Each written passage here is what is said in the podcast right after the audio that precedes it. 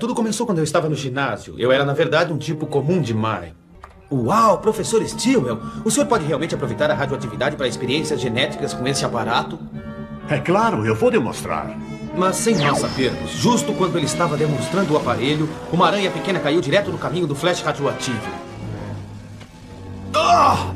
Ela me mordeu. Por que está brilhando? É radioativo. Eu me sinto tão estranho. Mas a minha cabeça ainda latejava, tanto que eu nem percebi o carro vindo em minha direção. Eu saí do caminho, fiquei preso na parede. Eu pude escalar até o alto. De algum modo, quando aquela aranha radioativa me mordeu, deve ter transferido seus poderes para mim. Eu ganhei um equilíbrio todo novo. A agilidade de uma aranha, a força também, e o desejo de aranha por cantos escuros e grandes alturas.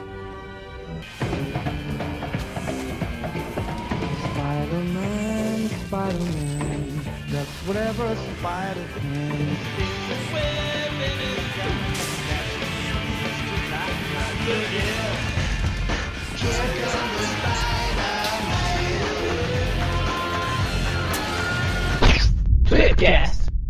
Estamos começando mais um Tweepcast e estamos aqui hoje com aquele que chamam de atrevido, o Everton. e também com o insidioso Polvo-Aranha aquele que não é nenhum lobão, nem animal, o Maurício. Por que me convidaram para esse podcast? Eu nunca vi os Vingadores gravando podcast, nem o Quarteto Fantástico, talvez o Hulk. Mas enfim, estamos aqui também com o censurado Magaren. É, realmente, eu fui censurado porque o Eric roubou minha piada. eu fui, fui, é o Everton que é atrevido, eu ia falar que eu fui atrevido. Ah, é, você foi atrevido. Então, mas estamos aqui com. Eu agora não tenho mais. O usuário do soro super sólido. É, o, do soro super sólido. Do... Um dos seis podcasters esquecidos. É, é, é o líder. É bom, é bom deixar. O líder dos, dos seis guerreiros esquecidos. Que não participou do episódio porque esqueceu, o Eric. Muito bem, e hoje, finalmente, depois de tanto tempo, a gente está aqui para fazer um Tweepcast sobre a série animada de 1994 do Homem-Aranha, chamado The Spider-Man, é, Spider-Man The Animated Series. É, Taz. Taz. Não Tasmania. Taz. Exato. Taz. Nem o Taz do, do Castelo Atibum lá. Nem o Marcelo Taz. Então, ele mesmo. Ah, é ele mesmo, verdade. Muito bem. E assim, a gente está fazendo aí ao longo dos últimos anos algumas séries nos podcasts, né? E uma delas é sobre os desenhos animados. A gente gravou sobre o desenho de 67, que foi o primeiro, sobre Homem-Aranha e Homem-Aranha e seus incríveis amigos, que é o desenho dos anos 80. E agora, que é o próximo, né? Que a gente está gravando agora, Homem-Aranha, a série animada de 1994, desenho que fez parte não só da infância de. fez parte da infância de muita gente, mas até para quem não era criança na época, marcou muito, né? Como um dos principais desenhos do Homem-Aranha. Uma pequena, correção, uma pequena correção, o primeiro programa, na verdade, foi um sobre todos os desenhos, né? Que teve lá no, ah, no é, é porque, na verdade, a gente fez esse, um programa lá no passado sobre as séries animadas, né? Só que uns dois, três anos atrás a gente iniciou uma série para falar de cada um individualmente, né? Por isso que... só, só outra correção: o primeiro programa foi sobre o, a última caçada de Craven. Não dessa série. Muito bem, então vamos lá. Ah, que nojeira! Por que eu não posso ser um super-herói das galáxias? Por que é sempre o esgoto? Ah, ah,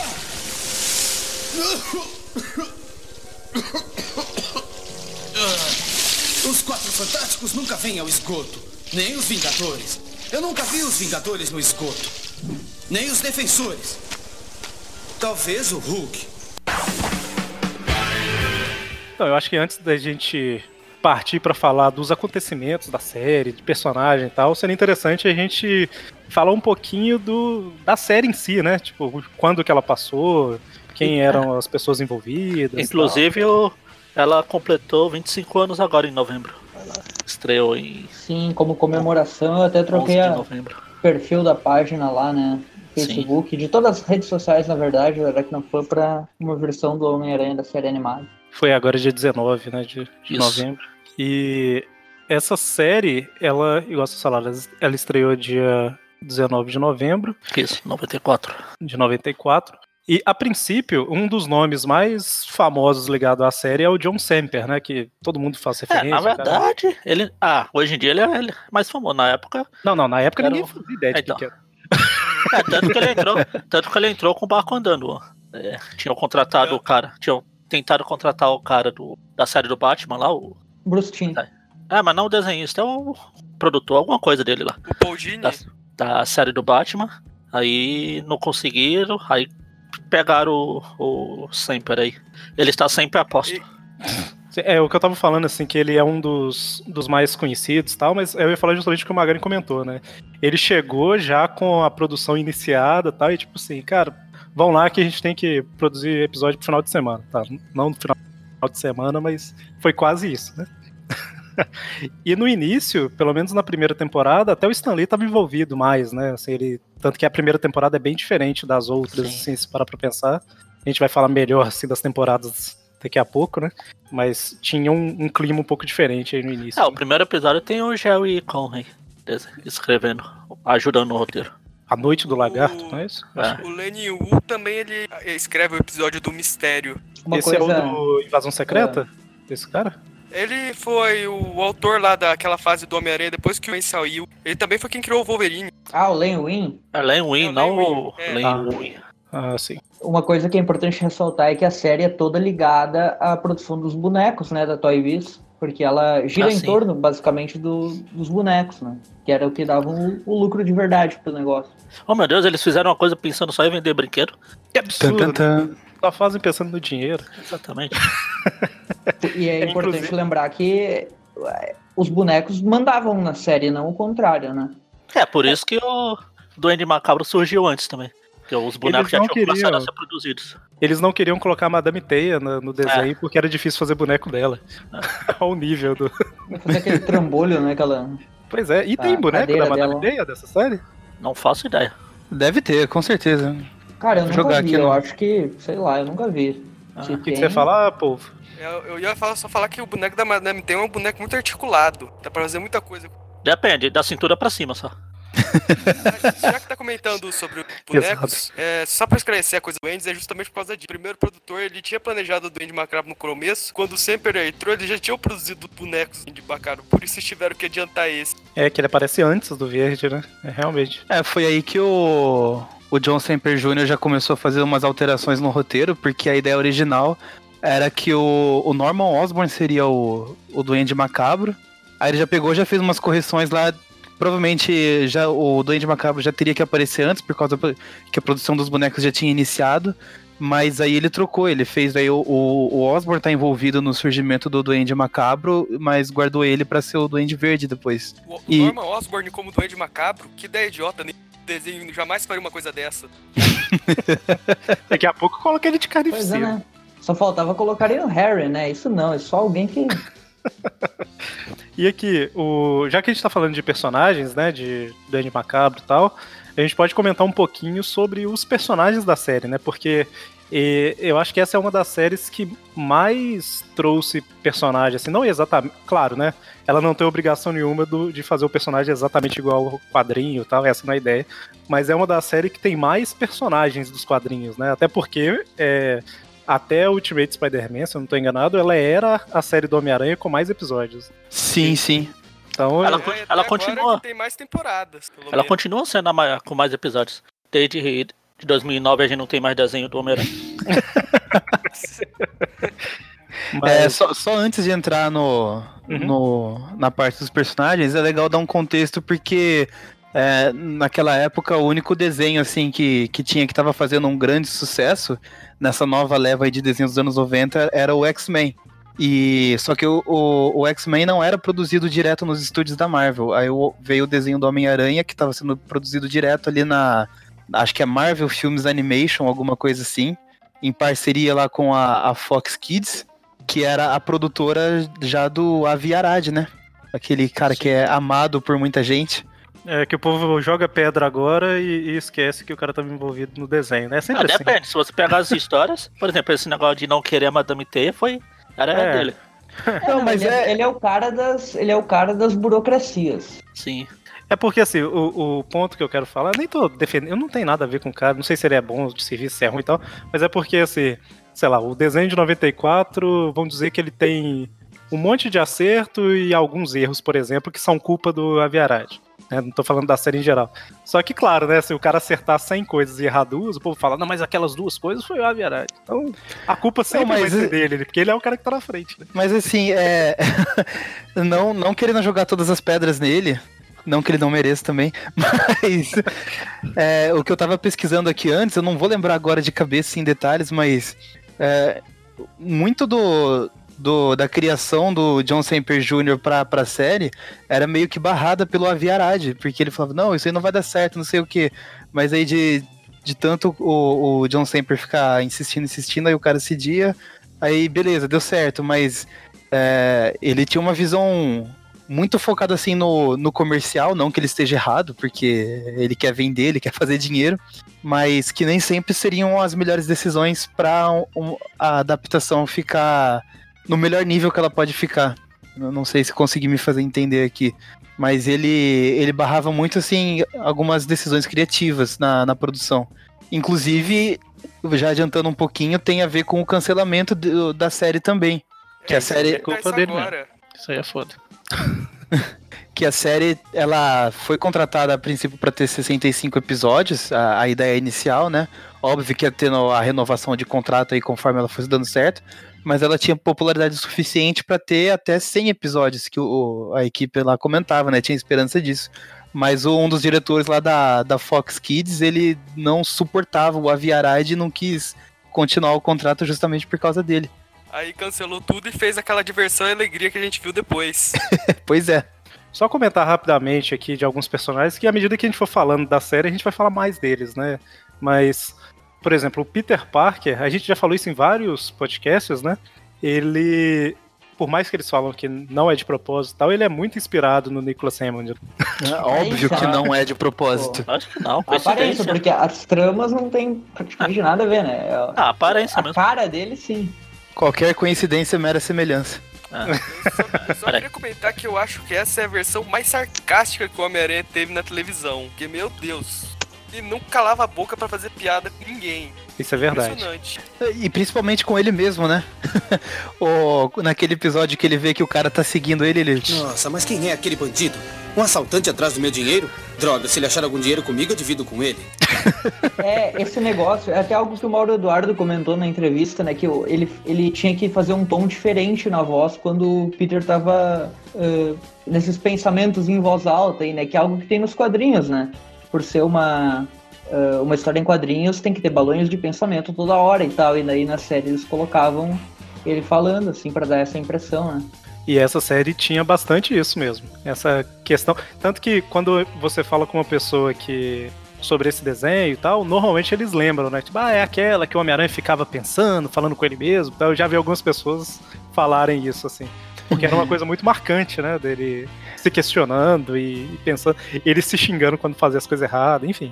Era... é legal que as piadas são muito boas, porque são tipo, é o tipo de, é o humor que funciona com o personagem, né? Que é o humor que o Stan Lee estabeleceu lá no início, que é tipo, ele é sarcástico, ele é piadista, mas é aquele humor que tem uma certa ironia, uma certa inteligência, né? Não é um humor tipo pastelão, é ele é um herói diferenciado nesse sentido, né? Tipo, é diferente dos desenhos de comédia da época, com não situações são caricatas. Bobas, são piadinhas sagazes. É, não é, piada, não é piada de. Congela a tela e aparece um Homem-Aranha cabeçudinho. não, mas não é nem isso, não é piada física, mas piada de, de palavra, de. Como nesse mesmo episódio, quando os caras falam. É o Homem-Aranha! O Homem-Aranha? Onde? Onde? Ah, eu fico tão atrapalhado quando encontro uma celebridade que não sei o que dizer. Tem episódio que tem. Posso definir que... bem como é essas piadas? É assim, se fosse piadas bobas, seria o tipo de piada que na vida real as pessoas seriam da sua cara. As piadas que seu Homem-Aranha faz, se você fizesse elas da vida real, em voz alta, você provavelmente levaria um soco na cara.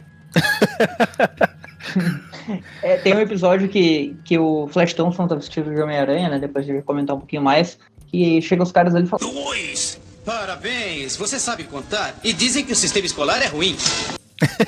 É esse tipo de coisa. E é muito naquele tom irônico, né? Que o, o Mauro Eduardo acertou bem. O humor dessa série Ele, ele é muito bem acertado e acho que conseguiram manter esse tom irônico muito bem aqui na, na dublagem brasileira. É, o, o Everton comentou, né? Mas só relembrando, vai que alguém não começou a acompanhar o site mais recentemente, tá? O Mauro Eduardo, que, que a gente tá comentando, ele dublava o Peter Parker nessa série e a gente fez uma entrevista com ele em 2014, eu acho. O link eu vou deixar no, no post aqui. É, Droga. a gente falou sobre. Eu ia falar, link no post. a gente. A gente fez a entrevista, falou sobre a carreira dele toda e, claro, sobre essa época, né, do desenho. Então. E quem que a gente tem mais desde o início? A gente tinha a Felícia Hard desde o início também, Sim, né? Felícia, da A Jane. Felícia, ela, a Felícia, ela assumiu um papel diferente, né? Como nas HQs da época, que o desenho ele tem essa função também, né? Tipo, de refletir um pouquinho das HQs. Eles usaram a Felícia porque a Gwen já não estava presente há 20 anos, né? Daí eles pegaram e jogaram a Felícia, que estava presente, e, E eles introduziram a Mary Jane depois, né? A Mary Jane, que era a, a senhora personalidade, não é?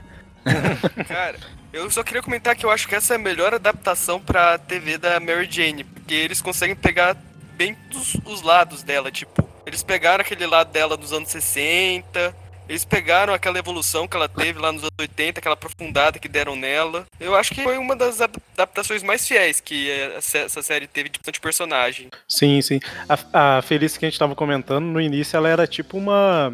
Ela era mais amiga do Peter, ele ajudava ela a estudar, eles tinham. rolava um clima ali, mais ou menos. É, na real, Peter investia nela e ela não tava muito na dele. Era No, basicamente pri- isso. no, Ela no era início. tipo. É, mas, mas ela, ela era literalmente tipo a Alice, porque num dos primeiros episódios o Peter, tipo, chama ela pra sair. Não, na verdade, é, ele chamou ela várias vezes. Tem uma hora que ela fala, tipo assim, ah, vamos fazer tal coisa e tal, e, sei lá, o sentido de aranha ativou porque tinha alguma coisa. E aí ele fala que não. E aí ela faz, tipo, a Liz, né? Tipo assim, como assim não, né? Tipo a Gwen, na verdade. É a como Gwen assim, não? início, ela... Então tem um pouco disso. Aí ela começa a interessar mais no Peter porque ele não interessou nela, Então, vamos dizer Ô, É assim. ô, Eric, só- só uma correção. sur- Só uma correção. Sentido aranha não, censor aranha. Censor aranha. É verdade. Essa série ficou censor. Muita gente fala censor até hoje. Igual Octopus e Venom. Tinha muito sensor na série. Tanto que já, já a gente vai falar. Ah, que eu tava comentando é que é engraçado, né? Porque no momento que o Peter desencana da Felícia, porque a Mary Jane aparece, é o momento que ela começa a se interessar por ele.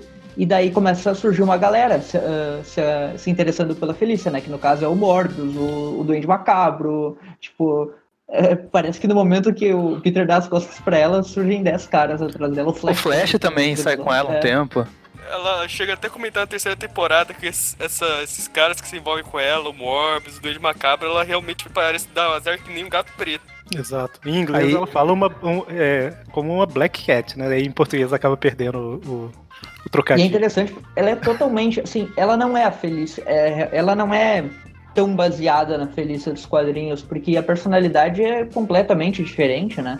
Ela só se torna Gata Negra mais pra frente, e mesmo quando se torna Gata Negra, ela não tem aquela, aquele mesmo, os mesmos ideais de ladra, ela tem uma personalidade diferente, né? É Oh, meu Deus, você tá dizendo- sólida.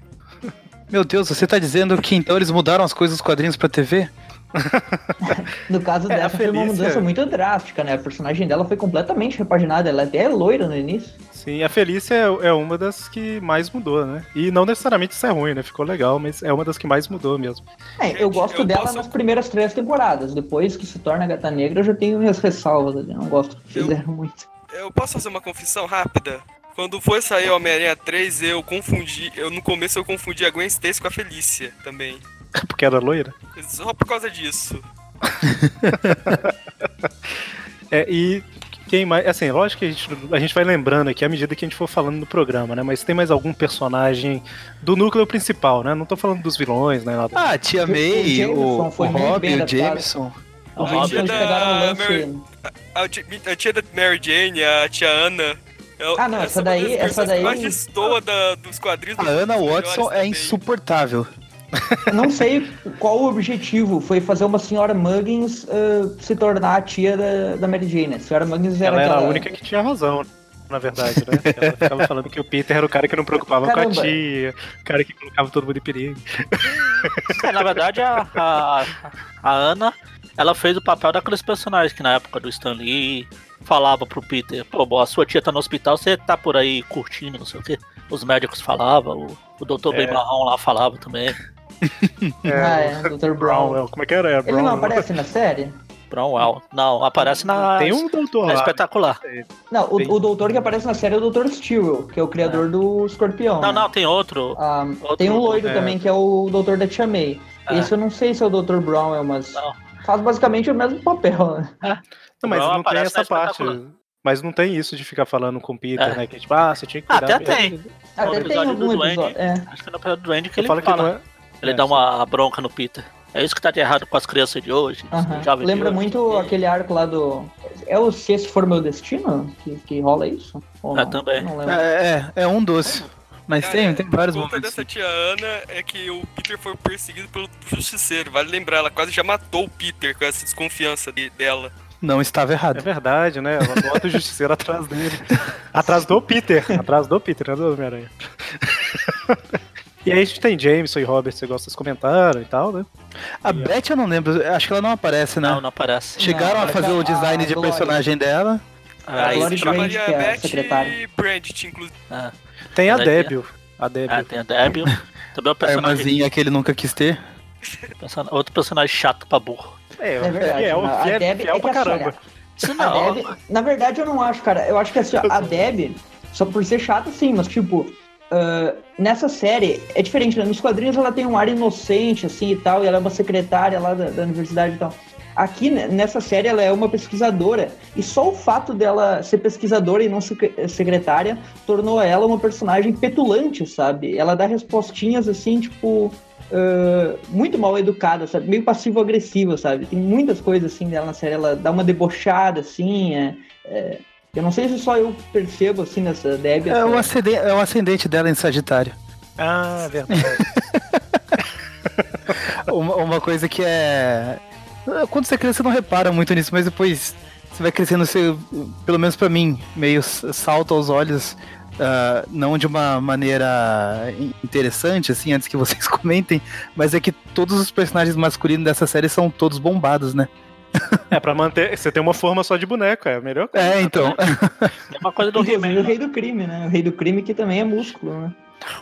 Exato. todos, todos são. O, o, o Peter é, ele é bombado, que daí faz sentido, mas aí você fala o Jameson, o Rob, todos são.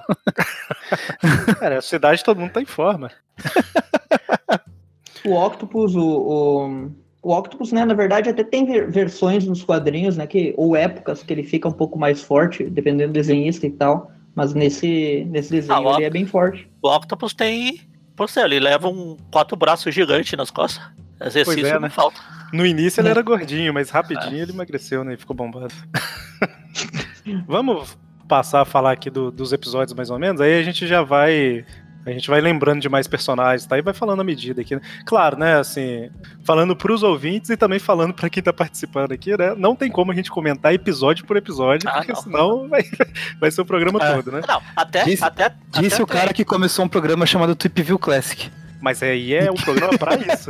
Não, a- até que tá tem. aí A há sete com, anos. a gente tem com programa com a melhor série do Aranha, que é o espetacular. Exatamente, é verdade. Ah, Mas é, é, quem sabe, a gente, a gente, igual o Magari lembrou, a gente já fez Tweep Views comentando episódio por episódio do Espetáculo, do Diversão e Alegria, que algumas pessoas conhecem como Ação Sem Limites, né? Nada impede no futuro a gente fazer da série de 94, né? A gente já até fez alguns É, episódios. tem uns perdidos aí no, no, no Aracnofan Tem já. um com o Demolidor, tem o Vocês fizeram com o Guerras Demolidor Secretas. e Guerra Secretas, tem do, da saga do uniforme alienígena também. Exato, é, exatamente. Eu acho que por enquanto são só esses. Link no post.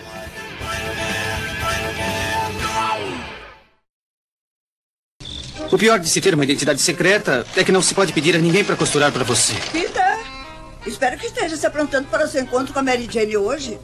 Meu encontro. ah, eu esqueci completamente. Ela estará aqui a qualquer minuto. Ela! Vá atender a porta, Peter. Ah, Não mereço a última refeição? Ah, Admita, gatão, você ganhou a sorte grande.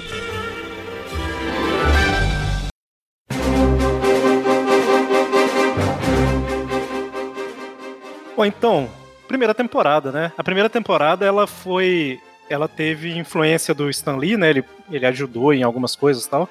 E ela é que mais tem o clima do, dos quadrinhos, né? Assim, dos anos 60 ali, mais ou menos, dos anos 70 e tal. Tô vendo aqui na Wikipédia, na Wikipédia, os episódios aqui, eles listam os HQs que ela assim. Então não é à toa ter esse. Apesar de que não tá completo esse guia aí, né? Da, esse guia da, da Wikipédia tá faltando coisa aí, porque tem pequenas referências que os episódios tiram de HQs específicos também. Então, ah, não, mas acho que é tipo. O, o, roteiro, a maior parte dele foi baseado em tal revista, alguma coisa assim. Porque hum. eu também senti falta de, de alguns detalhes lá, mas eu acho Nessa que é mais primeira... tipo, o, o, principal mesmo. A ideia original. Nessa primeira temporada, por exemplo, eles fundiam muitas tramas, né? Tipo, a trama do, do Esmaga-Aranha, dando um exemplo. Ela é, tem dois episódios, né? Ela adapta tanto a, a história da morte lá do, do Spencer Smite, que é aquela que o Jameson e o Aranha ficam presos uh, no mesmo dispositivo que vai explodir e tal, como adapta também a, a, uma das aparições do Smite, né, na época, que inclusive os esmagaranhas da série, que é um verde, um vermelho lá, um é a Viúva Negra, que chama e tal, que eles se conectam um no outro e tal. Eram aqueles três lá da invasão dos esmaga, da noite Isso, dos esmagaranhas da Noite dos Magaranhas, que, que é do arco do Alistair Smite, né, que é o filho do, do Spencer Smite, e nesse mesmo episódio eles também adaptam a Amazing Spider-Man 5, que é aquela história do Doutor Destino, que o Flash Thompson se veste de Homem-Aranha e daí dá todo aquele rolo e tal, ele é capturado. Isso também apareceu nesse episódio. Só citando aí um arco que, nesse caso, une três HQs aí, né, que é algo que a série faz bastante. É, porque o, o que ela, igual eu tava comentando, né, não, não só por ter influência do Stan Lee aí e tal, mas esse, essa primeira temporada, ela ainda tem muito aquele clima. Ela é, na verdade, é a única temporada que tem aquele, aquele clima de. Ok, tem uma história de fundo correndo, mas cada episódio meio que você consegue assistir ele isoladamente, né? Assim, ele. Ah, é um episódio com o lagarto. É, beleza, tem episódios com os esmagaranhas. Só que tem o, o primeiro com o esmagaranha e ele termina. E aí tem um retorno dos Esmagaranha, que é tipo em outro dia, que aí tem de novo o Homem-Aranha enfrentando. Da noite aí, mas... o Alistair construiu três esmagaranhas novas. Isso, é o que eu quero dizer. É, aí, aí você tem outro com Octopus, outro com Mistério e tal. Então tem muito clima ali do início de cada revista ser um vilão diferente. Essa primeira. Não que as Sim. outras não tenham isso, mas a primeira temporada tem muito esse clima, né? De, de quadrinhos antigos, assim, de. É, o, o monstro, o monstro da semana, né? né? Tipo isso. É, então, isso aí era. Tava meio que sendo um, um teste, na verdade, porque desde o começo o John Semper Jr. ele queria fazer episódios que se interligassem. E o pessoal da produção, o, o próprio Stan Lee também ficou meio com o pé atrás com isso, porque, meu, é desenho pra criança, é legal, de repente o pessoal conseguir assistir os episódios independente, assim, sem precisar ficar assistindo o anterior. E, então eles meio que foram fazendo esse primeiro teste aí na, na primeira temporada. E a partir das temporadas seguintes que acontece mais de, de ter a história principal da temporada, né? Que vai correndo nela toda ali no, no, no, no, no pano de fundo. Porque o, o, o John Semper, ele, ele queria fazer isso justamente para o pessoal assistir a série com mais atenção. E isso é. não era comum na época, né? É interessante a gente lembrar aqui que a gente tá falando de 1994, 95 e tal. Série americana, normalmente, até cartoon também, né? Não tô falando só série de TV nem nada, não. Era feito naquele formato de. Você pode assistir qualquer episódio solto, né?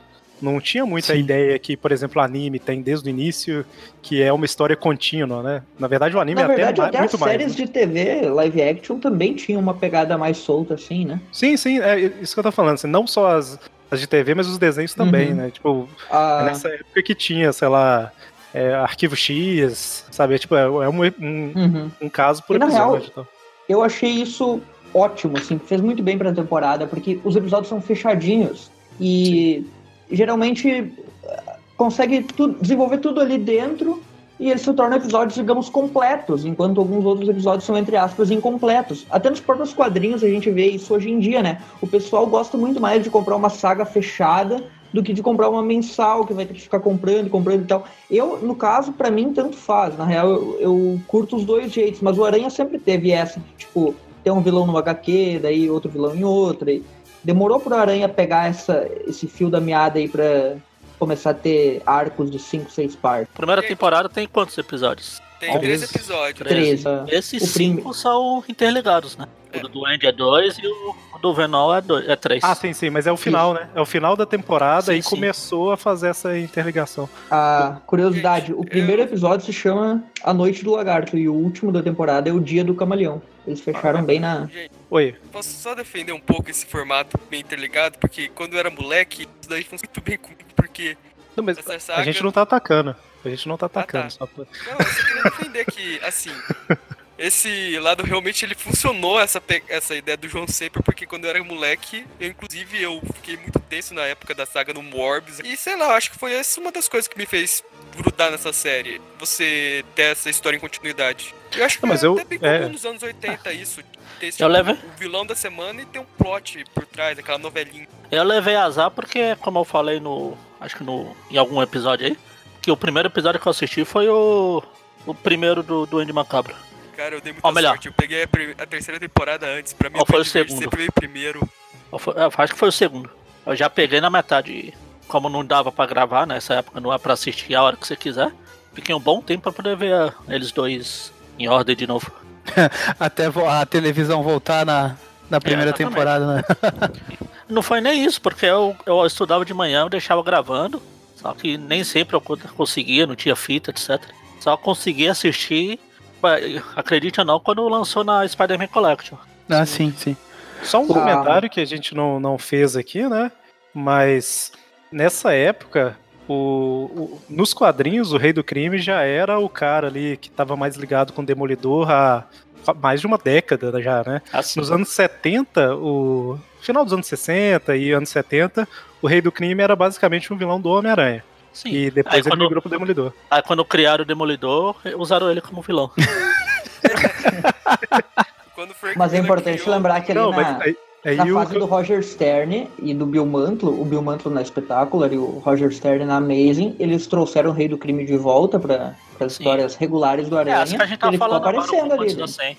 Isso, Sim, é, sim, ali por na, na parte do falo, é. empacado, Guerra de Gangues e tal. Isso, isso. Mas o que eu tô querendo comentar é porque a gente não citou, né? Mas o Rei do Crime, ele é tipo o vilão principal desse desenho, né? Assim. Sim, Sim, Tava ele é o no- boss, né? Ele é o, o cara que move as coisas em todas as temporadas, praticamente. É como se ele fosse tipo um rei do crime, né? Poxa, Ó, meu Deus, tudo faz sentido. É como se ele fosse o pino mestre em todos os planos. Pino mestre. Agora que eu entendi o Pino mestre. ele tem um peso no roteiro. É, tem, exatamente. Outra coisa é que o Rei do Crime, apesar de ser o vilão principal da temporada, o, o Peter conhece ele como Wilson Fisk, mas tem uma grande diferença dos quadrinhos, porque nos quadrinhos todo mundo sabe que o Wilson Fisk é o Rei do Crime, só que ninguém consegue provas e não tem influência para prender ele. Enquanto na, na série animada, o Wilson Fisk é uma pessoa respeitada na sociedade e tal, e ele faz as coisas por baixo dos panos, né? Ele é o Rei do Crime. Daí fica nessa coisa aí. O, o Peter conhece o Wilson Fisk e tal, mas ele passa três temporadas ah, enfrentando vilões do Rei do Crime, invadindo a base, mas ele nunca tá de cara ah, frente a frente com o, com o Rei do Crime e descobre que ele é o Wilson Fisk, a não ser lá, lá depois na, no episódio do, do Demolidor lá. Pois é, eu lembro que ele tinha lá aquele quartel-general do crime, a base secreta. Aquilo era muita coisa de desenho. É, era naquele, naquele prédio lá, o Chrysler. edifício Chrysler. É, tanto que por causa dessa série, é, até hoje, eu e meu irmão, quando a gente joga jogos do, do Homem-Aranha que tem o mundo aberto, a gente passa pelo Chrysler lá e fala, ah, o prédio do rei. hoje, sim, até hoje a gente chama ele de prédio do rei. Mas o que o Everton falou aí de todo mundo saber que o, que o Wilson Fisk é o, é o rei do crime, é o careca. Nos É que a gente tá falando, a gente tá falando dos personagens que tá envolvido nos quadrinhos. Porque é, se você pegar o personagem o, o normal, o, o habitante de Nova York, também não sabe que ele é vilão, não sabe que ele é bandido. Então, eu, eu digo assim, em questão de jornalistas, Ah, sim. policiais e tal, toda a galera sabe, né? O Wilson Sim, sim. Fisk é. Ele no não é, digamos. do- um- só No início, nos quadrinhos também, o, o Rei do Crime não era esse cara que Sim. fica gerenciando Ele é, tudo. Ele era o cara. co- Ele, ele é era tipo como um duende fosse- verde, vamos dizer assim. Ele ia Isso, pra linha é. de frente e saía batendo, né? Só ele se chamava de rei. Como se Exato. fosse um É, político brasileiro. Tipo, ah, todo mundo sabe que é bandido, mas as pessoas estão ali em volta, né? Tipo isso. Inclusive, tô votando nele. Vale lembrar que agora nas HQs ele é prefeito de Nova York. É verdade, o Rei do Crime é prefeito de Nova York. Não muda nada. Da vida real. Já que comentou do Rei E do nem os quadrinhos, né? Ele já manda na cidade. Oi? Já que, comentou no Rei, já que comentou no Rei do Crime, eu queria comentar os, um dos poucos personagens que sabe que ele é o Rei do Crime e que tá sempre lá do lado dele, que é o Alistair Smart, que eu até hoje eu não entendo porque deram tanto destaque pra ele nessa série. Porque precisava ele de um braço direito. É, É, braço direito. Mas precisava Ele é de um o- braço ele é o direito que o- tecnológico. Ele é o que o arranjador é nos quadrinhos. É, basicamente isso. Aí precisa de um cara pra ficar ali no laboratório, fazer. Só que o arranjador era careca e o Smite tem mullet. É, os mais tem antes. Detalhes. Caraca, caraca, já tem o rei. É, outra curiosidade é que o, o John Semper já queria começar com o Venom no primeiro episódio, sendo o, o vilão. Mas aí o pessoal da produção chegando, não, vamos com calma. O Não, Venom vamos tá usar- aí. Vamos usar vilão eu bom acho que pra antes. não era o John Semper, não. Eu acho que eu quero o Avi Arad, porque o Avi Arad, ele sempre foi o grande entusiasta do Venom. Inclusive, É, o- Então, mas ele é o- acreditado na história do primeiro episódio lá da saga do uniforme alienígena. Ó, se o Do que- John do que eu Semper tava era o lendo que- ontem, Se o do John que eu- Semper. Ah, desculpa, pode É. falar. Não, é só, só comentar do que eu tava lendo ontem aí pra, das pesquisas aí pra, pra comentar no programa, é que ele, ele já queria mesmo começar com o Venom, mas o pessoal da produção chegou assim, não, vamos. O Venom tava numa po- popularidade enorme lá na época. Assim, Não, vamos deixar ele, que é um dos grandes personagens aí, um pouquinho mais pra frente, mas ainda assim ele aparece na- nessa primeira temporada. Ele aparece sendo demitido direto. A gente não citou até agora, mas é outro personagem que tá aí na temporada toda, que é o Ed, né? Ele Sim, tá desde sim. o começo, como um repórter rival, fazendo às vezes o Lance Bannon lá. Sim. Normalmente sempre se ferra por causa do Homem-Aranha. Ele já até é despedido, depois ele vai trabalhar no Globo também, e é despedido também. Não, a parte do Globo é engraçada, eu lembro. É no episódio do segundo episódio dos Esmagadores de Aranha que ele vai Sim. pedir emprego lá no Globo e por causa do ataque dos esmagarias lá, ele já é demitido antes mesmo de entrar no prédio. Mas o, o. Mas isso aí foi bom não colocar o Venom no início, né? Que fez o Ah, arco sim. todo, toda a curva Sim, do sim. Ed e tal. Se essa daí realmente foi ideia do John Semper, aí é o primeiro erro aí. E, ali- aliás, falando do uniforme negro, né, que ele tá aí nessa temporada, ah, muito legal a adaptação no sentido de visual, assim, né, o, o uniforme ficou muito bonito na, nesses traços da série. O próprio uniforme ah, tradicional do Aranha nessa série, ele é bonito, assim, ele tem uma tonalidade de vermelho que às vezes no escuro fica meio assim, ah, meio bordô, né, um, um vermelho mais apagado, assim, que eu, eu acho as cores dessa série em geral bem bem legais, assim, sabe? Cara, Tem o uma- do Venom os dois episódios mais tensos da série. Ele é mesmo. E uma coisa que muita gente que, que assistiu os filmes, né, do, do Sam Raimi, assim, pode lembrar aí, é que como esse era o desenho mais famoso, vamos dizer assim, né, na verdade é quando estreou, quando eles começaram a produzir o primeiro filme, ainda estava passando esse desenho, né? Ele terminou em 98. E o filme que foi lançado em 2002, a produção começou em 98, 99, não sei. Mas o que eu ia falar é que ele. No filme a gente vê muita cena muito parecida com o desenho, né? Tanto a, a- Ok, o Venom é de 2007. Mas até a transformação do Peter no Venom, aquele negócio do simbionte cobrir ele, tem um, um pesadelo que no desenho ele é representado como um pesadelo mesmo, né? Ah, No nos é quadrinhos mais- também. Ah, não, isso é dos quadrinhos, né? né? Sim, sim, mas o que eu falo é que visualmente tem muita coisa Ah, parecida com o desenho. Que, ok, o desenho pegou dos quadrinhos, mas ângulos de câmera do desenho, essas coisas, ficou muito. Ah, ele acordando de cabeça um pra de coisa baixo? original da série, desse desenho que também foi adaptado, eu acho que é por causa do Avi Arad. Aquela coisa da Mary Jane substituir a Gwen lá no incidente da ponte, o Otto ser uma espécie de pro Homem-Aranha. É, tem um pouco disso, né? o- E o, o, o principal, é que a gente começou falando desse aí do, do Venom, né? Do, do, do uniforme negro. O principal impacto desse, desse desenho é na. Pra toda a cultura assim, em torno do Homem-Aranha é tão grande que a- até hoje tudo que apareceu depois, assim, no. É, tanto em questão de filme quanto na série lá do, do espetacular Homem-Aranha, foi adaptando que o uniforme negro deixava o Peter malvado, agressivo, dançarino. Não, isso aí não. Que é desse desenho, né? Que Não, começou nesse chegaram- desenho, isso não, não foi tratado chegaram- nos quadrinhos. Eles chegaram ao ponto de que nos quadrinhos, quando o uniforme negro voltou como uma roupa de tecido lá na saga Back in Black, o Peter tava malzinho, né? Sim, Mas lá sim. porque ele foi trouxa mesmo por causa do, e coisa. Ninguém mandou É. ouvir o Sr. Stark. Ô, ô Maurício, você falou que ele não vira dançarino, mas ele vira o. Que tal aquele cara do Aerosmith? É, talvez uma coisa mais tradicional. É verdade. Ah, boa, boa né? lembrança, né? Que é o Joey Perry, né? Que é o, É o Joey Perry. da- Sim. guitarrista do Aerosmith, que fez o tema principal aí da série, né? Da abertura. E da primeira temporada, quais outros destaques que a gente tem, né? Assim, só passando por alto aqui. Eu vou só falar quais são os episódios primeiro. Não, por É. alto, o alto evolucionário na próxima série. Não me lembre disso. Mas só passando aqui rapidamente pelos episódios, né? O primeiro é com o Lagarto, o segundo e o terceiro com os Esmagaranha. Depois a gente tem Octopus Mistério, Escorpião, Craven Apaixonado, Simbionte Alienígena, parte 1, 2, 3, e Duende Macabro, parte 1 e 2, e por fim fecha com o Camaleão. Né? Cara, então, esse Craven, alguém quer comentar sobre ele? Que, meu Deus do céu. Ah, é, esse Craven aí é complicado, né, cara? O Craven só Sim. se ferra em animação, né? O San, Sanheim servi- eh, curtiu. ó, eu vou Se Craven defender que... nos filmes, eu duvido que ele fosse assim mesmo. Nesse episódio, nesse episódio ele funciona. Quando ele volta como herói, ele não funciona, mas nesse episódio ele funciona. Nesse episódio, ele. Basicamente, assim, bem resumindo por alto, na verdade, o episódio começa com a Mariah lá, que ele chama de Doutora Crawford, né? A Mariah A Carey. Calypso. A Mariah Calypso. É a Carey. Calypso. É a, que a, é Joelma. Calypso, A Joelma. É a Calypso adaptada, né? A E Calypso o que- aparece tocando uma guitarra.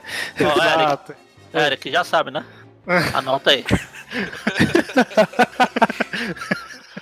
O povo olhando a vitrine do programa, por que que tem a Joelma e o Chimbinha? É, um- Chimbinha de bigode. Tem que ter o bigode. O Chimbinha com a cabeça não, põe do, o Fred do- Mercury, a cabeça, do- o rosto é, do Fred o Mercury. Chimbinha com o rosto do Fred Mercury. Por quê? Vou ter que ouvir esse programa. Mas... Então, basicamente, o episódio aqui, ela trabalhava na África como médica, tal, tal, tal, e ela e um outro cara lá, né? E aí, na verdade, ela não, ela não trabalhava como médica. Ela foi é, Ela é procurar o pesquisadora. cara. É, ela Foi procurar o cara que tinha ido pra lá e sumido. É, E aí o cara tinha contratou, desenvolvido contratou o Craven como guarda-costa, tipo. guia. Exato, tipo Guia guia. guarda-costa, é. Que ele era caçador, proibiram a caça e tal, e ele virou guia. E aí, quando ela encontra o cara, o cara tinha virado tipo, tipo um monstro, vamos dizer assim, mas um pouco consciente ainda. Aí ele dá um soro pra ela. No final das contas, o, o Craven vai defender ela de um ataque lá tal, e machuca e ela usa o soro nele. Ela fala, eu injetei o soro nele. Aí mostra ela derramando o soro no peito, sabe? É até um pouco estranho. ele absorve pelos poros. Mas ok.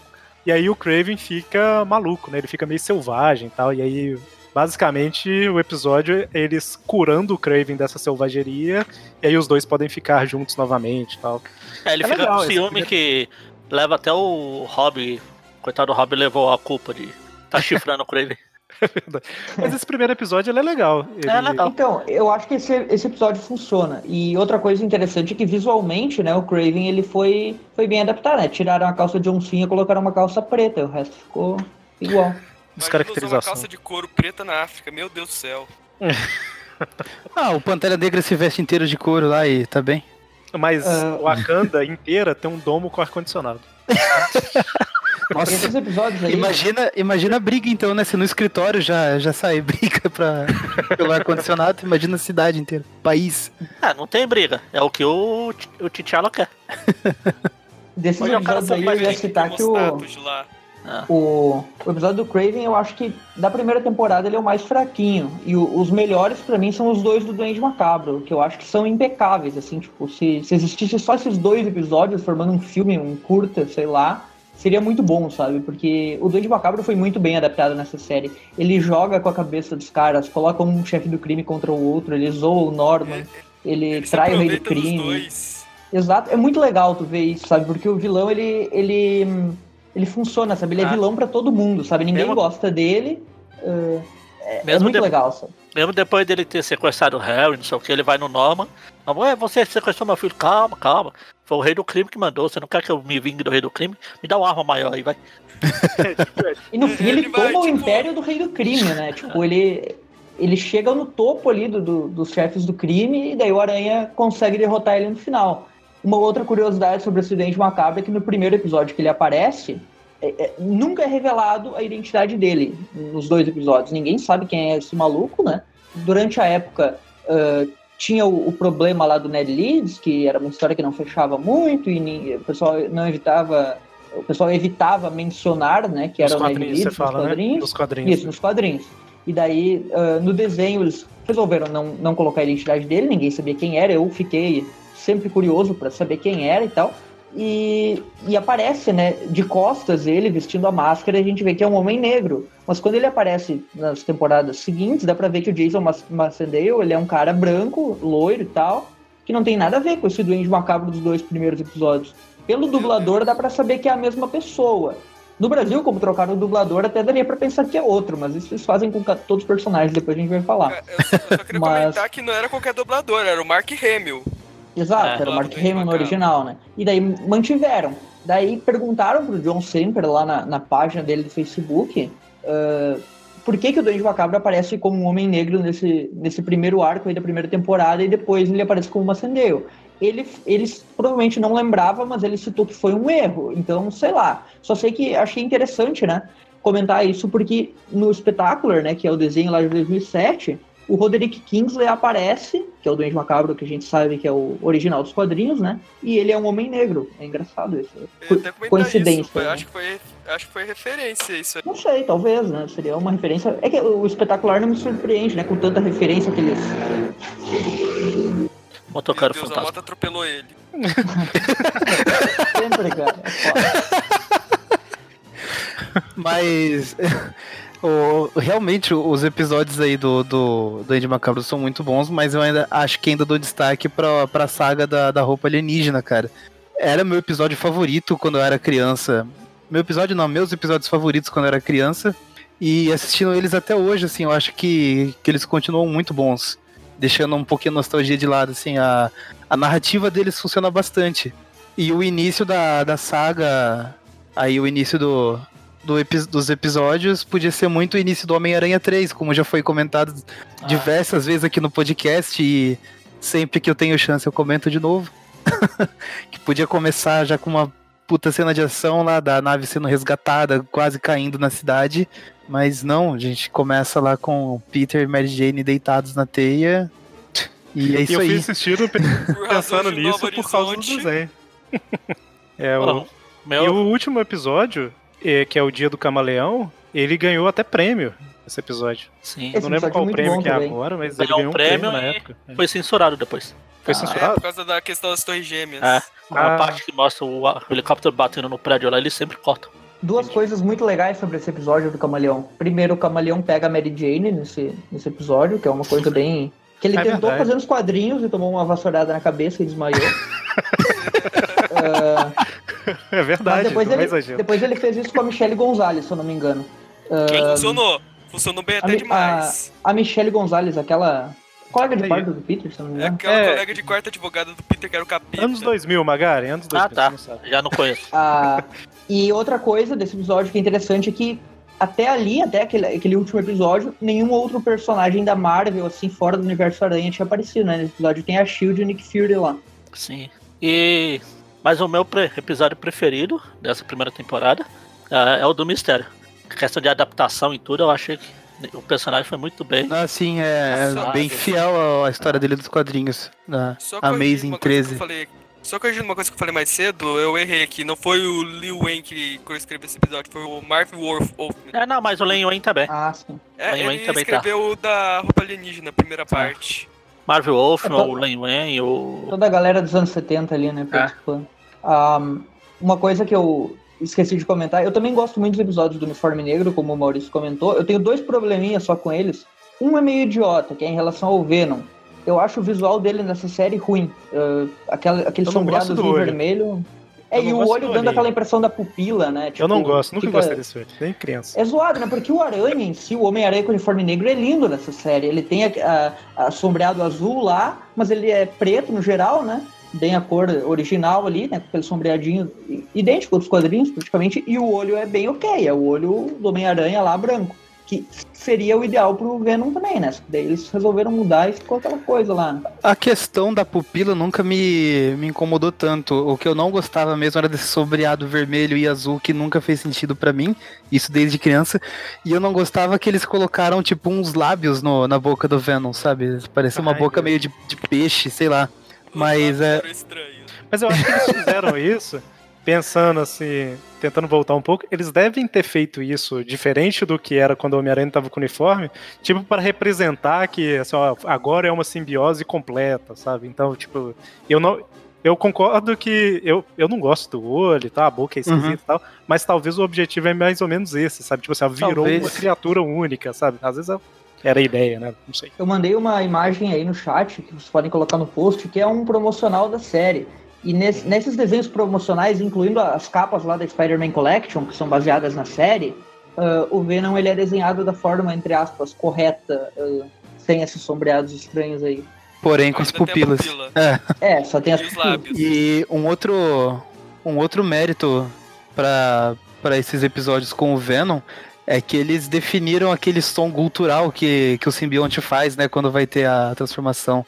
Aquela aquela gastrite, Uma gastrite. aquela gastrite do simbionte fazendo que eu, eu achava legal pra caramba. Aquele refluxo. Cara, Pô, e por falar em ver o Venom, Homem-Aranha 3 com aquele som agudo, tosco lá, daquele Venom, ah, e não ter esse som assim, todo monstruoso aí, me deixou muito chateado, né? Não, e por falar em Venom, a, a gente comentou aí por alto, mas a- o pesadelo lá do Peter com o Venom tá, é muito legal, cara. É muito bem representado, sabe? Inclusive, tem a- algumas cenas que lembram muito é, desenho japonês, sabe? Aquelas lutas de robô gigante, de. Mostra, tipo. Porque é, Ah, como se fosse- sim, sim. é como se o Homem-Aranha fosse, entre aspas, um simbionte e o Venom fosse outro, né? Mais ou menos isso. É o Leopardon E brigando brigando lá. E aí, uma hora, um empurra o outro, e aí cai no prédio, o prédio desmorona. Lembra pra caramba Evangelion, apesar de que Evangelion já tinha saído dessa época, acho que não, né? Ah, Eu tô era, falando que é. era eu Spider-Man. Não, não estou. É, é Spider-Man. Eu não estou falando que é uma referência, não, tá? Só tô Não, falando mas que tem- lembra um pouco é, visualmente. Tem o Ganda, essa... Ganda antigo, o robô Sim. gigante, os próprios Tokusatsu mesmo.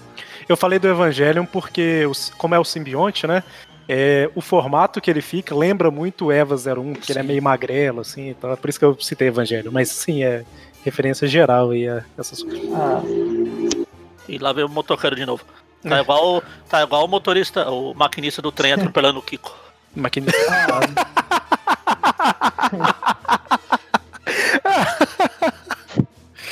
Maquinistas fantasmas. ah, uma, uma coisa interessante mencionar, né?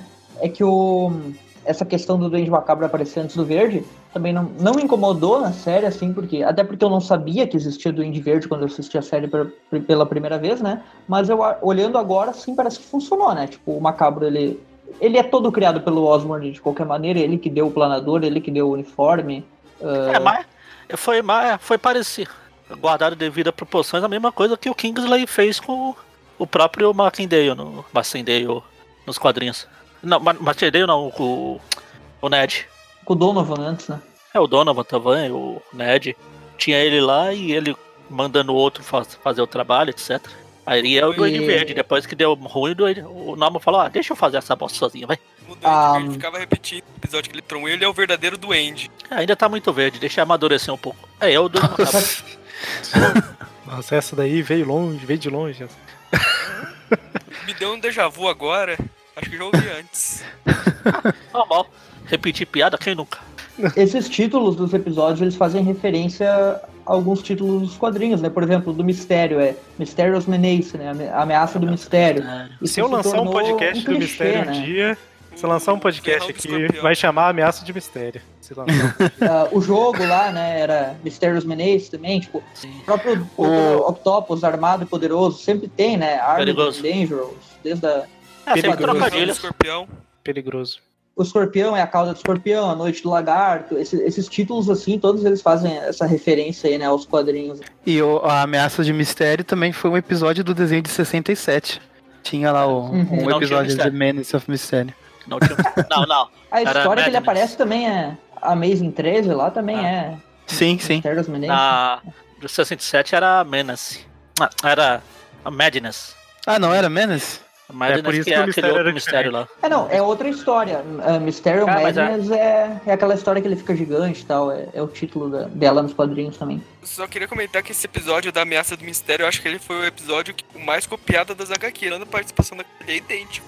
Sim, sim. História de estreia. É, eu, eu tava vendo ontem o. Dos 65 episódios que tem, o. O John Semper escreveu acho que 60. Mas a grande parte desses era meio que roteiro reciclado. Muito reciclado lá das, das HQs. Não que isso Ele seja adaptou, ruim. Né? Ele adaptou. Mas é, é sim, não, não era uma- É, um antes- material tão original assim. É, quando ele chegou pra trabalhar, quando ele foi contratado, ele pediu pra Marvel, pra Fox arrumar uma, uma coleção de revistas pra ele, pra ele poder ler e É, e- esse. Isso é o que todo roteirista né, de desenho do tinha que fazer, né? Vai ler os quadrinhos, depois tu faz algo baseado. Aí sai espetacular, sai de 94, sai coisa boa, né? Quando os caras não querem seguir nada. Ah, mas daí o cara vai lá e lê Dan Slot, Potestade. É, não, esse é o problema. Chamaram o Bendis, chamaram o Bendis lá pro Ultimate, saiu aquela coisa, né? Mas aí você É tem que isso- adaptar isso se o objetivo- Não adianta adaptar swings. Sim. Não, mas isso também, se o objetivo for adaptar os quadrinhos. Às vezes não é, né? Ah, Aí é, não precisa é. Por exemplo, o de 2003 lá, ele é seguindo a linha do filme e tal. E já que a gente tá Exato. falando do episódio do Mistério e a gente tava falando de personagem, também tem a Capitã The Wolf Wannabe lá. Ah, sim, a Tenente Lee. Tenente Lee, isso. o Ana. Gosto dessa personagem, acho ela bem uma boa adição à Sim, série. sim. Legal, ficou legal. É, o, essa série eles realmente iriam usar personagens canos da HQ. Primeiro foi a Gwen, depois foi a. Eu acho que tem personagem nas HQs. O tio bem? O, Não pró- o próprio Ned Leeds, eles só usaram. Eu nem sei se eles usaram. Eles Não, usaram não. Eles fim, usaram né? ele assim que eles deram fim ao mistério do Duende Macabro. Aham. Ele aparece coisa- depois, mais tarde. Uma coisa interessante do. dele na sexta temporada dele ser incriminado pelo Rosa. Uma coisa interessante é que, a princípio, eles não podiam usar o, o Homem-Aranha e o Electro, porque Ah, ia sair um filme, né? Ia sair um filme Ah, do Homem-Aranha, do- O John. É, o do João James Camarão Cameron. lá. James Cameron.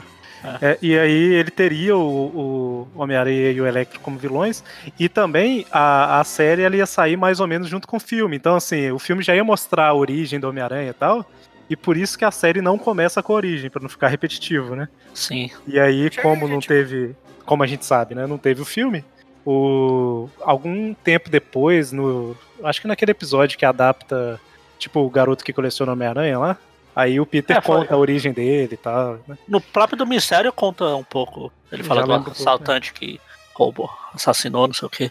É, mas na abertura já dá aquele resumão também, Ah, né? sim, sim, Aparece ele picado lá, daí ele gruda no É igual- teto e boa. É igual, é igual o espetacular Spider-Man também. É. A abertura já começa com ele sendo picado, etc. E pronto. Nossa, saudade dos tempos que o desenho do Homem-Aranha tinha aberto. Saudade da- dos tempos que o Homem-Aranha tinha desenho.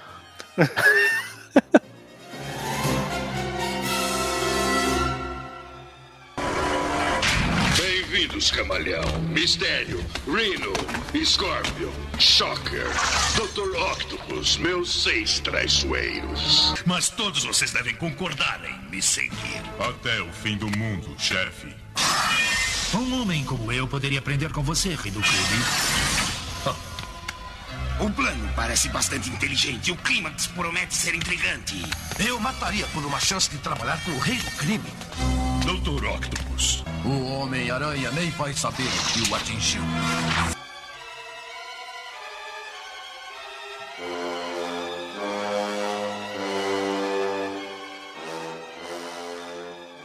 Gente, mas já que a gente comentou do Homem-Aranha, será que. É, é esse, ca- esse cast aqui é pra falar do Homem-Aranha, não sei se você sabe. É, não, pra, já que falou do Homem-Aranha, Areia. Ah, eu Areia. quero pular pra segunda temporada que tem um episódio que seria do Homem-Aranha e já que não deixaram, eles colocaram um substituto. Podemos ir pra segunda temporada já, que eu acho que. Desculpa, eu dormi. O que vocês estavam falando? Que isso, não é ruim, tem 60 sinistro. É, não, essa, essa segunda temporada eu gosto bastante dela, eu acho ela, sei lá. Mas, O meu, pro- meu problema com ela é que esticaram demais a história do Morbius. Aqui, mas Tirando isso- só, só por. é, o povo falou que ia puxar porque o episódio que adaptaram e qual que era? É o episódio do Homem Hídrico, do Hydro-Man, que é, um, que é um dos melhores episódios da série, na minha opinião. E é um dos que desenvolve melhor a Mary Jane. Que Pra o confirmar Hydro-Man. isso que o, dela. Confirmar isso que o povo tá falando, nessa arte que eu mandei aí, que vocês podem colocar no post, tem todos os vilões Ah. lá, e no lugar do hídrico tá o Areia, na versão que ia aparecer na série. Sim. É verdade. Esse episódio do Hydro-Man, Inclusive. eu lembro tem- que a primeira Pera- vez que eu assisti ele foi num, num sábado de manhã, aqui em casa, assim, eu, meu irmão e minha mãe na sala, por algum motivo ela tava assistindo junto. E, então, sei lá, meu, toda vez que eu assisto esse episódio, eu sou transportado mentalmente pra esse dia, cara. Pra mim, esse episódio vai ser sempre um sábado de manhã. Muito bem. É, então, essa segunda temporada é aquele negócio que a gente falou lá no início, né? De a primeira ser um pouco mais solta e começou a. Tinha uma história de fundo e tal, mas ter arco mesmo foi só nos últimos episódios, né? Com o Uniforme Negro e o Duende Macabro. E mesmo assim foram três partes do Uniforme Negro e duas do Duende Macabro. A segunda temporada, a partir dela, a gente começa a ter uma história principal na temporada, né? Então, o, o, o foco da segunda é o pesadelo neogênico, né? Então tudo é relacionado, tudo é relacionado a as pesquisas de neogenia, não sei o que, o Homem-Aranha começa a sofrer mutação, você tem o Morbius que sofre mutação por causa do sangue do Peter, é tudo interligado, né, tal. Os X-Men mutantes. E os X-Men aparecem, que são mutantes, tal. Então, assim, é o foco do, da temporada, né? E aí a gente começa com o, o Sexteto Sinistro, que nesse episódio é o sexteto insidioso? Não sei qual é. É, né? Esse sexteto insidioso. Seis ele... traiçoeiros. Ah, os seis traiçoeiros. É, os seis traiçoeiros. Tradução idiota. Uh... Insidioso era muito melhor, né? Não, não Insidioso é legal, porque dá a sensação de que, tipo, eles são. Não, ninguém sabe. É na malandragem. Até, até, hoje eu não sei o que diabo é insidioso. Você acha que é ia falar, insidioso é, é, é, tipo. Insidioso é que se estabelece lentamente. Ah, Você tá, diz por causa da faculdade, né? Uma doença é, então, insidiosa é uma doença, exatamente. tipo... As crianças que assistiam não faziam faculdade. Vocês estão reclamando dessa tradução. Nos Estados Unidos. Nos Estados Unidos cara, faziam, né? Porque saiu Insidious lá, né? Lá, lá eles não cara, se importam. Cara, vocês estão reclamando dessa tradução, sendo que é nessa temporada que nós temos Lobão, o Animal, o Vingador, o Carrasco. O, o, Lobão, que, o Lobão que bloqueou o Maurício no Twitter, né? Verdade, o Lobão, o Lobão, se você tá ouvindo isso, me desbloqueia lá. Eu nem, eu nem te xinguei. tá certo. Então o Lobão ele saiu dos X-Men pra bloquear o Maurício. Uma coisa que é legal aqui uh, nesse episódio dos X-Men. Esse, esse que a gente tá falando é o Lobão. O, o que bloqueou o Maurício é o Bobão. esse episódio dos X-Men lá nos Estados Unidos, como tava tendo a, a série dos X-Men, eles chamaram o elenco da série mesmo, do, dos dubladores lá, pra, pra fazer os sim, personagens sim. nesse episódio. Só que o, o, elenco era do, do Canadá. Então, assim, eles pagaram pros caras irem lá quando era bem mais fácil, sei lá, ah, substitui aí, vamos cortar verba mesmo. Não, eles tiveram esse cuidado. Que aqui no Brasil eu não tenho certeza se teve todo esse cuidado. Também não, acredito que, que não. sempre. Não, não, não, teve, não. Não, teve. Não tinha nem, não tinha nem com os... permaneceu Pô, levar... Foi o do Wolverine, né? Não, então, o do Wolverine eu tenho certeza, porque não, era aquele dublador não, não, fixo conhecido. Mas como eu não assisti a série. É, não é o. Não, é o, o, o Isaac Pardavi, né? Que faz o, o é, Wolverine é. do clássico, mas é o Luiz Antônio Loboe que fez o Wolverine no desenho também, só que nas temporadas mais pra frente. Que o pessoal não sabe aí, mas os desenhos dos X-Men teve, teve mais de uma dublagem do Wolverine Meu também. Deus, mudaram o dublador aí... alguma coisa no Brasil? Estou chocado. Cara, o Octopus, Mas é... tem, o Octopus tem pelo menos três sotaques nesse desenho. Mas é uma voz bem. É muito é, Então, então completa o que eu ia dizer, né? Então é, foi um cuidado que eles tiveram lá que a série, a, a dublagem daqui não teve. Lá eles pegaram os caras do Canadá e trouxeram para os Estados Unidos. Aqui não se deram ao trabalho de trazer os caras do Rio de Janeiro para São Paulo. não, eu falo assim, dentro da própria série mesmo, sabe? Cada hora um personagem secundário aparecer com voz diferente. Secundário? Só o Peter e Mary Será? Jane tiveram as vozes não. constantes nessa, não, não. nessa série. Também, né? O Alistair Smart, eu perdi a conta das vozes que ele tem. A Mary, Mary Jane tem um episódio que a dubla, uma dubladora aleatória que dubla ela numa frase. Acho que a, a Leonora tinha saído já, ido pra casa. Falei, esqueceu esse pedaço aqui. Pô, vem, você, vem cá. Fala aqui essa frase. Aqui. Eu tô com a, o permaneceu foi a Tia May, né? dubladores. Ah foi a, aquela dubladora da Misty do Pokémon.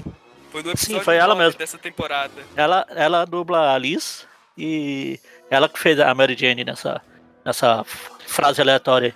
Ela assim, dubla a Liz eu... em um episódio. Essa a gente tá tem um... cinco dubladores. mas assim, tem um negócio também que a gente não tá entrando muito no detalhe aqui, mas é, é bem diferente também o, o, o mercado, assim, né? Porque a gente tá falando de uma época eu, eu posso falar um pouco de bobagem aqui no meio, mas eu quero que vocês entendam o, o cerne do que eu quero dizer, né? É, a gente está falando do, de um desenho que na época que ele saiu no Brasil, ele era mais um desenho. Né? Tipo assim, ele não era tipo, meu Deus, esse desenho aqui tá fazendo um mega sucesso tal. Ele fazia tanto sucesso quanto outros desenhos na época. Claro que um pouco mais tal, mas enfim. O que eu tô querendo dizer é. A culpa não é exatamente dos dubladores e do estúdio de dublagem. A culpa ah, não, é de não. Quem... A culpa é de. Eu só quero deixar isso claro, né? É das estrelas. A... A... Aí você quebra muito meu argumento. Mas o que eu quero dizer é. Existe um cliente lá, né? Que o, o cara pega a série dos Estados Unidos e leva para um estúdio para dublar. O cara paga uma quantia X ali, né? Então, assim, essa quantia e o estúdio que vai e tal, e, e, enfim, essas, esses detalhes, ele implica diretamente na qualidade da dublagem, né? Então, sei lá, a gente tá numa época que era comum desenho, cada episódio sair fora de ordem. O SBT mesmo exibia desenho fora de ordem, mesmo os que tinha ordem ele exibia fora e tal, numa época tal. Então, assim, se a voz repetiu, não repetiu tal, não fazia diferença pro padrão de qualidade que eles queriam, né? Então é por isso que tem essas coisas. Igual vocês falaram aí, pode ser que os dubladores da série dos X-Men e do Homem-Aranha eram todos de São Paulo. No, no, talvez nem teve o trabalho de, ah, tinha que trazer do Rio e tal. na verdade, eram lá do Rio de Janeiro. Ah, tá, não, beleza. Eu ia falar que, assim, mesmo que fosse do mesmo estúdio, é, é no nível que, assim, não, não, a gente não tem os detalhes, né? A gente até poderia, talvez, ter chamado aqui o Mauro e o pessoal pra gente entrar mais nesse detalhe da dublagem. Mas ah, é possível que não existia um registro, sabe? Assim, a personagem. O, o, nome dos personagens muda de um episódio pro outro, né? A tradução que eles usaram no episódio já é diferente. Nessa série, então. Pra cada episódio. Então, assim, é, claro, eles poderiam ter, ter, ter dado mais atenção para algum caso e tal. Talvez sim, mas pode ser que tinha um volume de trabalho monstro e, e é tipo assim, ó, cara, não, tá bom, manda pro cliente, o cliente aprova, é isso aí mesmo tal, fechou. A gente vai. Né, então. A gente vai falar mais sobre a dublagem depois ou eu posso comentar um ah, negocinho gente... agora? Não, podemos comentar, já que a gente abriu esse parênteses aqui, a gente já. Eu só queria comentar que, assim, a dublagem aqui do desenho não foi um estúdio meia boca, não. Foi na Alamo, que era o maior da época. Não, eu não tô falando que é. Eu não tô falando que é ruim o estúdio, eu só tô é, falando que assim, é o. É, o... é, é pra cooperar, porque realmente era um estúdio. Cavaleiros do Zodíaco então, era pior, né? Ser. Ah, Cavaleiros do Zodíaco, na época, os caras caras traduziam uns negócios sem sentido. Cara, em Churato, em Churato tem um episódio. O Cavaleiro Mu de Touro? em, em Churato tem um episódio que eu não lembro direito o, exatamente o nome, mas eles vão apresentar quatro personagens. Eles repetem o nome do terceiro e do ah, quarto. Ah, sim, sim. É, sim, é da mesma cena. Ah. a saudosa gota mágica. É, então assim, ah. é, não era uma época que a dublagem aqui, o, sei lá, eu acho que tinha pouco estúdio. Talvez era isso, tinha um volume de trabalho monstro e era na época que o povo fala, ah, é, tá. comenta que ficava de madrugada e tal. É então, porque, assim, porque agora a dublagem brasileira é boa. É Enfim, bem melhor, é bem melhor. O que eu ia comentar era que o problema dessa série é justamente esse. A adaptação e pesquisa praticamente não existiu, né? Os personagens não tinham nomes definidos e raramente recebiam o nome que tem nos quadrinhos, né? Tipo, o Scorpion muitas vezes ficou Scorpion, uh, Black Cat. Nossa, eu odiava Black Cat, cara. E eu nem é, sei se existia... é um problema que tem até hoje nos videogames. É, né? No é. videogame colocaram lá de novo, né? Black Cat e tal. Mas eu nem sei se a, Madame um Teia virou Madame Web, Dama da Teia. Sim, ah, sim. Mas o que eu queria comentar é que a escolha das vozes, pelo menos a principal, cada personagem, uh, foi algo assim que ficou na mente das pessoas, né? Tipo, o dublador do Homem-Aranha, da Mary Jane, inclusive alguns reprisaram papéis aí, só, só para citar. A, da Mary Jane, a, a Mary Jane ela, ela continua isso. A Mary Jane ela continua no desenho de 2003, lá a Eleonora Prado volta para dublar ela, e nesse mesmo desenho o dublador do Lagarto também é o mesmo, aquele cara que tem uma voz meio serena, não lembro exatamente o nome dele, mas é o mesmo dublador. E. Bom, tem mais alguns aí que eu sei que voltam. E, e às vezes nem é desenho do Homem-Aranha, mas o personagem aparece e tá lá o dublador que dublou ele nesse desenho, não sei se por coincidência. O... Eu lembro que o Mauro Eduardo ele dublou o Homem-Aranha numa das cenas do Family Guy com o Homem-Aranha ele tem uma ereção adiantada. É só ele se pedir desculpa pra uma mulher presa da teia dele. Caramba, foi mal. Isso nunca aconteceu comigo antes. É que você é tão gostosa que deu no que deu. Eu vou embora. eu lembro dessa cena, mas acho que eu nunca vi ela dublada aqui no Brasil. que coisa. Eu ia falar de dublagem, eu tenho que falar. Eu já citei esse caso. Ruim é que eu não acho na internet nem ferrando que quando eles arrumaram, entre aspas, essas dublagens tosca aí de lobão, animal, atrevido, eles fizeram uma versão quando saiu, não sei se foi em DVD ou se foi quando foi passar na Globo, mas fizeram uma versão que eles arrumaram essa, essas, esses nomes todos. Sim. Só que na época que arrumaram o dublador do, do Wolverine, que é o Luiz Antônio, que o Maurício Ué, tu citou aí. Ele tava brigado com a Alamo e não, não voltou. Aí só nas, nos trechos que ele fala o nome do. Então, ele tá falando lá como o Luiz, então não sei o que, não sei o que. Aí quando ele vai falar, tipo, ah, não sei o que, o, o Fera, é outro dublador. ah, mas o que você fez com o Fera? é quase isso. É legal comentar que tem essa versão corrigida, né? Tipo, tem a versão lá que saiu no DVD Demolidor, que o nome do DVD é Homem-Aranha Demolidor, seria muito tosco. O cara vai assistir o DVD lá, ele fala atrevido em vez de Demolidor. Me chamam de atrevido. Eles chamaram os caras lá, fizeram de novo, né? Aqueles trechos e ficou legal. Cara, eu só queria comentar que eu tô muito ansioso pra ver como é que vai ficar a dublagem de uns chegar aqui no Brasil. É verdade. Aqui, mas é, eu tava falando que pode ser que esse desenho ele entrou no, num pacote no estilo de ah, tem que dublar episódio por episódio, sabe? Assim, não é uma. É, como é que eu explico melhor? Não é que assim, ó, temos o trabalho de traduzir essa série toda, o diretor vai ser o fulano de tal, vamos fazer aqui o elenco de personagens, quem vai.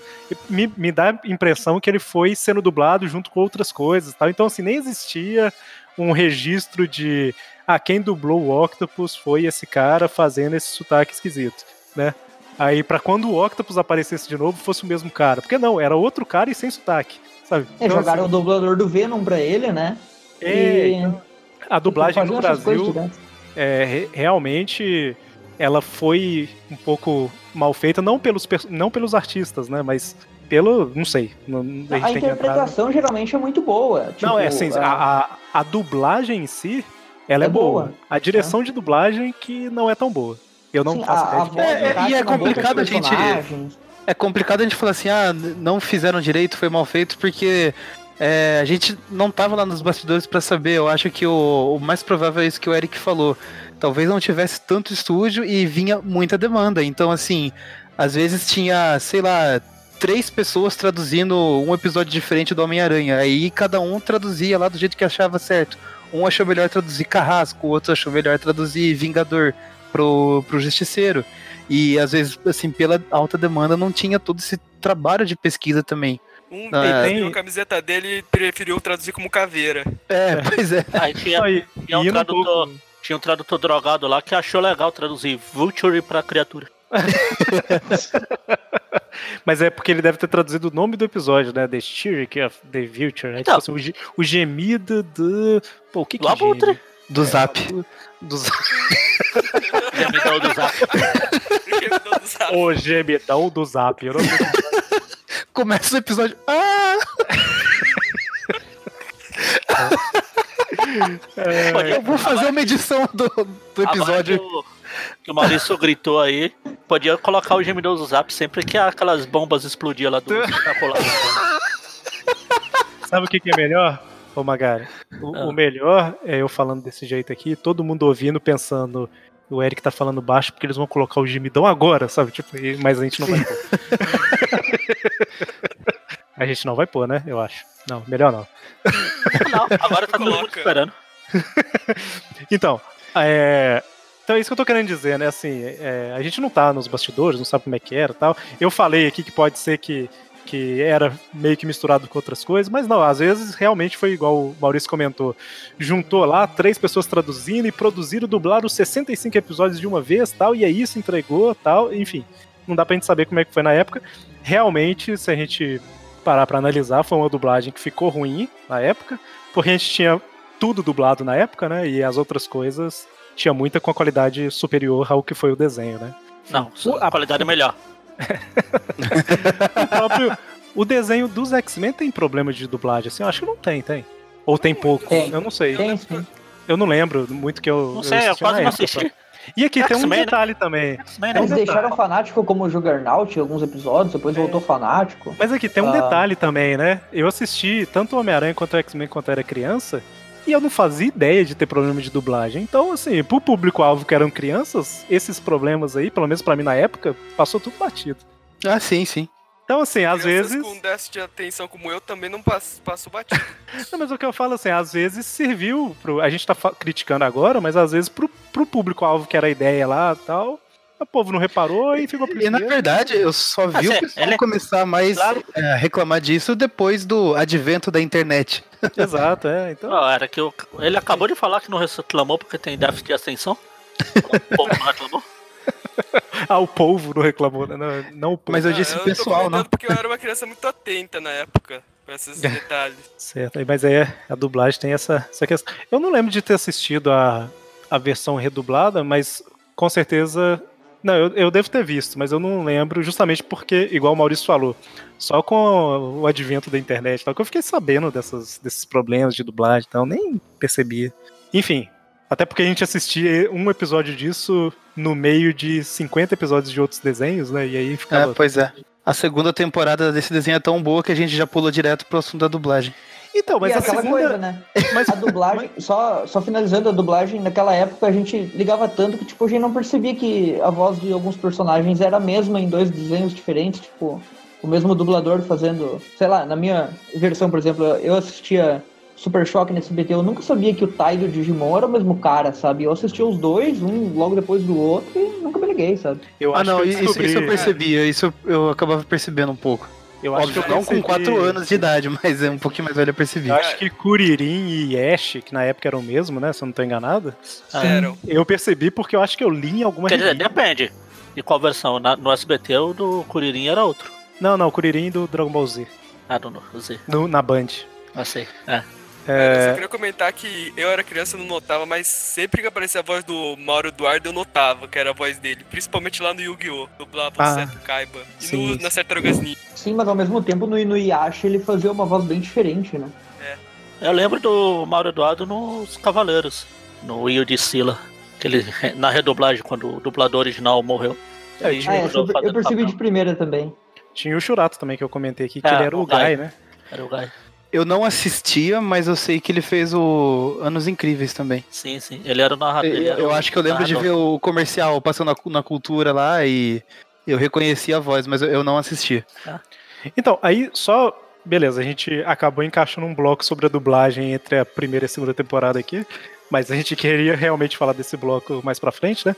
Mas sobre a segunda temporada, o Maurício estava comentando que, que ele não gosta muito e tal, mas tem muito episódio bom, Maurício. É, eu gosto. Eu- eu- Sexteto Sinistro. ou Como melhor, eu falei, o meu único problema com ela é a, é história do Morbius se enrolar muito, muito, muito. É, o que o Maurício não gosta, na verdade, eu acho que são aqueles episódios ali entre o 20 e o 23, ali, quando fica naquela coisa de Homem-Aranha, cria braço, vira monstro, justiceiro, daí vem o Craven Herói no meio pra ferrar tudo. Então, vem Craven Herói, daí vem Blade, daí vem a mãe do Blade, daí eu fico, gente. A mãe do Blade é mais pra frente, sabe? Ah, a mãe do Blade é mais pra frente. Aí nesse daí é só. Mas é tudo interligado, né? Porque é o Sim, Blade aparecendo. Mas assim, é, é- é o Blade aparecendo por causa do Morbius e tal. Mas isso segue muito a ideia da série, que é começar a colocar outros heróis, né? Porque na primeira sim. temporada tem algum outro? Acho que não tem nenhum, né? É, só o Nick Fury. Só o Nick Fury que vocês comentaram. E na segunda, a gente tem os X-Men, X-Men, a gente tem Blade, a O gente Justiceiro. tem Justiceiro. Justiceiro, exato. É, que E na o- verdade é. É Aliás, Aranha. Justiceiro é vilão do Aranha, né? Mas É, ele não é herói, porque se ele fosse herói, ele não mataria, segundo O que eu mais lembro dessa temporada, assim, memória de infância, é o, o Morbius voando e absorvendo plasma pelas mãos lá e tal. Aliás, é. Mas, Vale mas o principal- Tocar agora na questão de censura. É, Isso, então, mas- é. mas- essa é a parte o- que ela fica mais óbvia. Sim, sim. Mas só, só pra complementar o que eu tava falando, mas o principal que eu lembro, que eu achava que era tipo 5, 6 episódios, era a parte da tabuleta do tempo, que é tipo dois episódios só. Sim, sim. Que é a melhor parte da temporada, na minha opinião. Isso, que é o cabelo de prata virando um bebê no final, né? Esse- que Essa temporada ela tem os chefes de gangues, né? Surge o Lápide, surge o Cabelo de Prata, Cabeça de Martelo, ah, já tinha o Rei do Crime antes, tem o Coruja e o Easter Egg, e. hum, deixa eu ver quem mais. É, não, acho que são esses daí, né? Eles já aparecem direto no primeiro episódio, aquele sexteto sinistro. Sim, sim. O rei, depois de mandar matar o Homem-Aranha, ele manda o ZT atrás do cabelo de prata. É, Vocês começaram esse a é outro episódio aí que, que adaptou bem os quadrinhos, né? O Aranha perde os poderes nesse episódio exatamente como na Amazing anual lá. Só que não foi gripe. É, nesse caso aí foi. Eles já linkaram com a mutação, né? Aliás, eles também linkaram os seis braços da história do Morbius lá, que também é, tem o Morbius nos quadrinhos e tal, com o Aranha Humana, né? Que é aquele, aquele monstro lá da, da Sim, história achei- com o, achei isso bem com o legal. Sauron, né? Juntarem as duas afinal, tudo tem seis braços mesmo. Fazer como se fosse uma, um estágio da mutação, assim. Muitos episódios do Aranha Humano e do Craven indo ajudar o Justiceiro a caçar ele. É, A única coisa no, é no- que no final que depois o Abutre que fica com a mutação de aranha humana e fica uma zona. Ah, então, mas, mas faz sentido um pouco, porque revendo o episódio, uma coisa que eu reparei que não que eles não fizessem isso antes, né?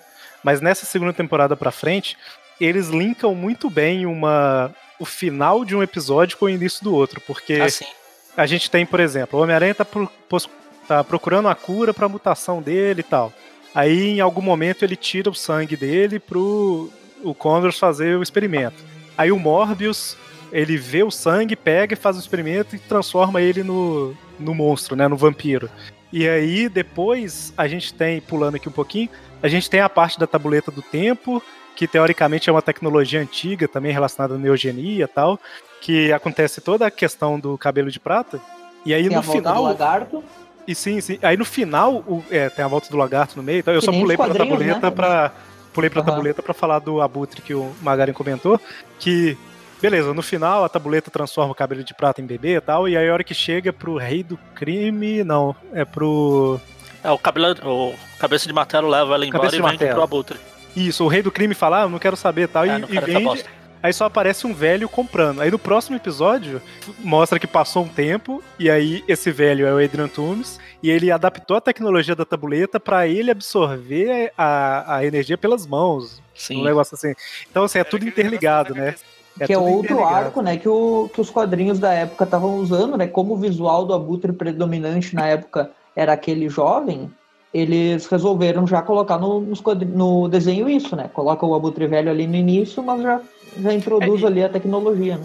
E aí você tem um negócio no final que o, o lagarto, né, o, o Connor, se não estou enganado, ele modifica o, o, o equipamento e aí, quando o Abutre vai absorver o, o energia vital do Homem-Aranha, ele absorve só a falha da mutação. Por isso que ele vira o, a aranha gigante lá. Então tem. O plot todo da temporada. Exato, é tal. Então realmente, assim, eu, eu achei legal ter isso tudo interligado, tal. As partes do Morbius eu acho um pouco chatas também. Só que eu acho que ela é metade ou menos da metade da temporada. Não chega a ser metade, eu acho.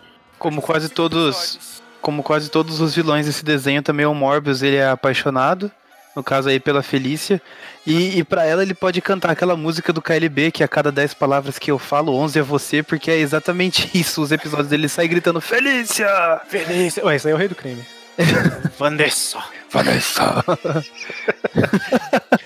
Mas é, uma curiosidade é que os dois últimos episódios dessa temporada, o, o gemido do, do Zap e o pesadelo final, é, eles foram censurados lá nos Estados Unidos por causa do 11 de setembro também, que... Por causa do gemido do Zap.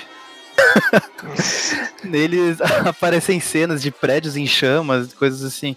E... Bom, o pessoal tava bem sensível com esse assunto na época, então vamos, vamos retirar do ar. Pro Maurício é um pesadelo essa temporada. É um pesadelo afinal.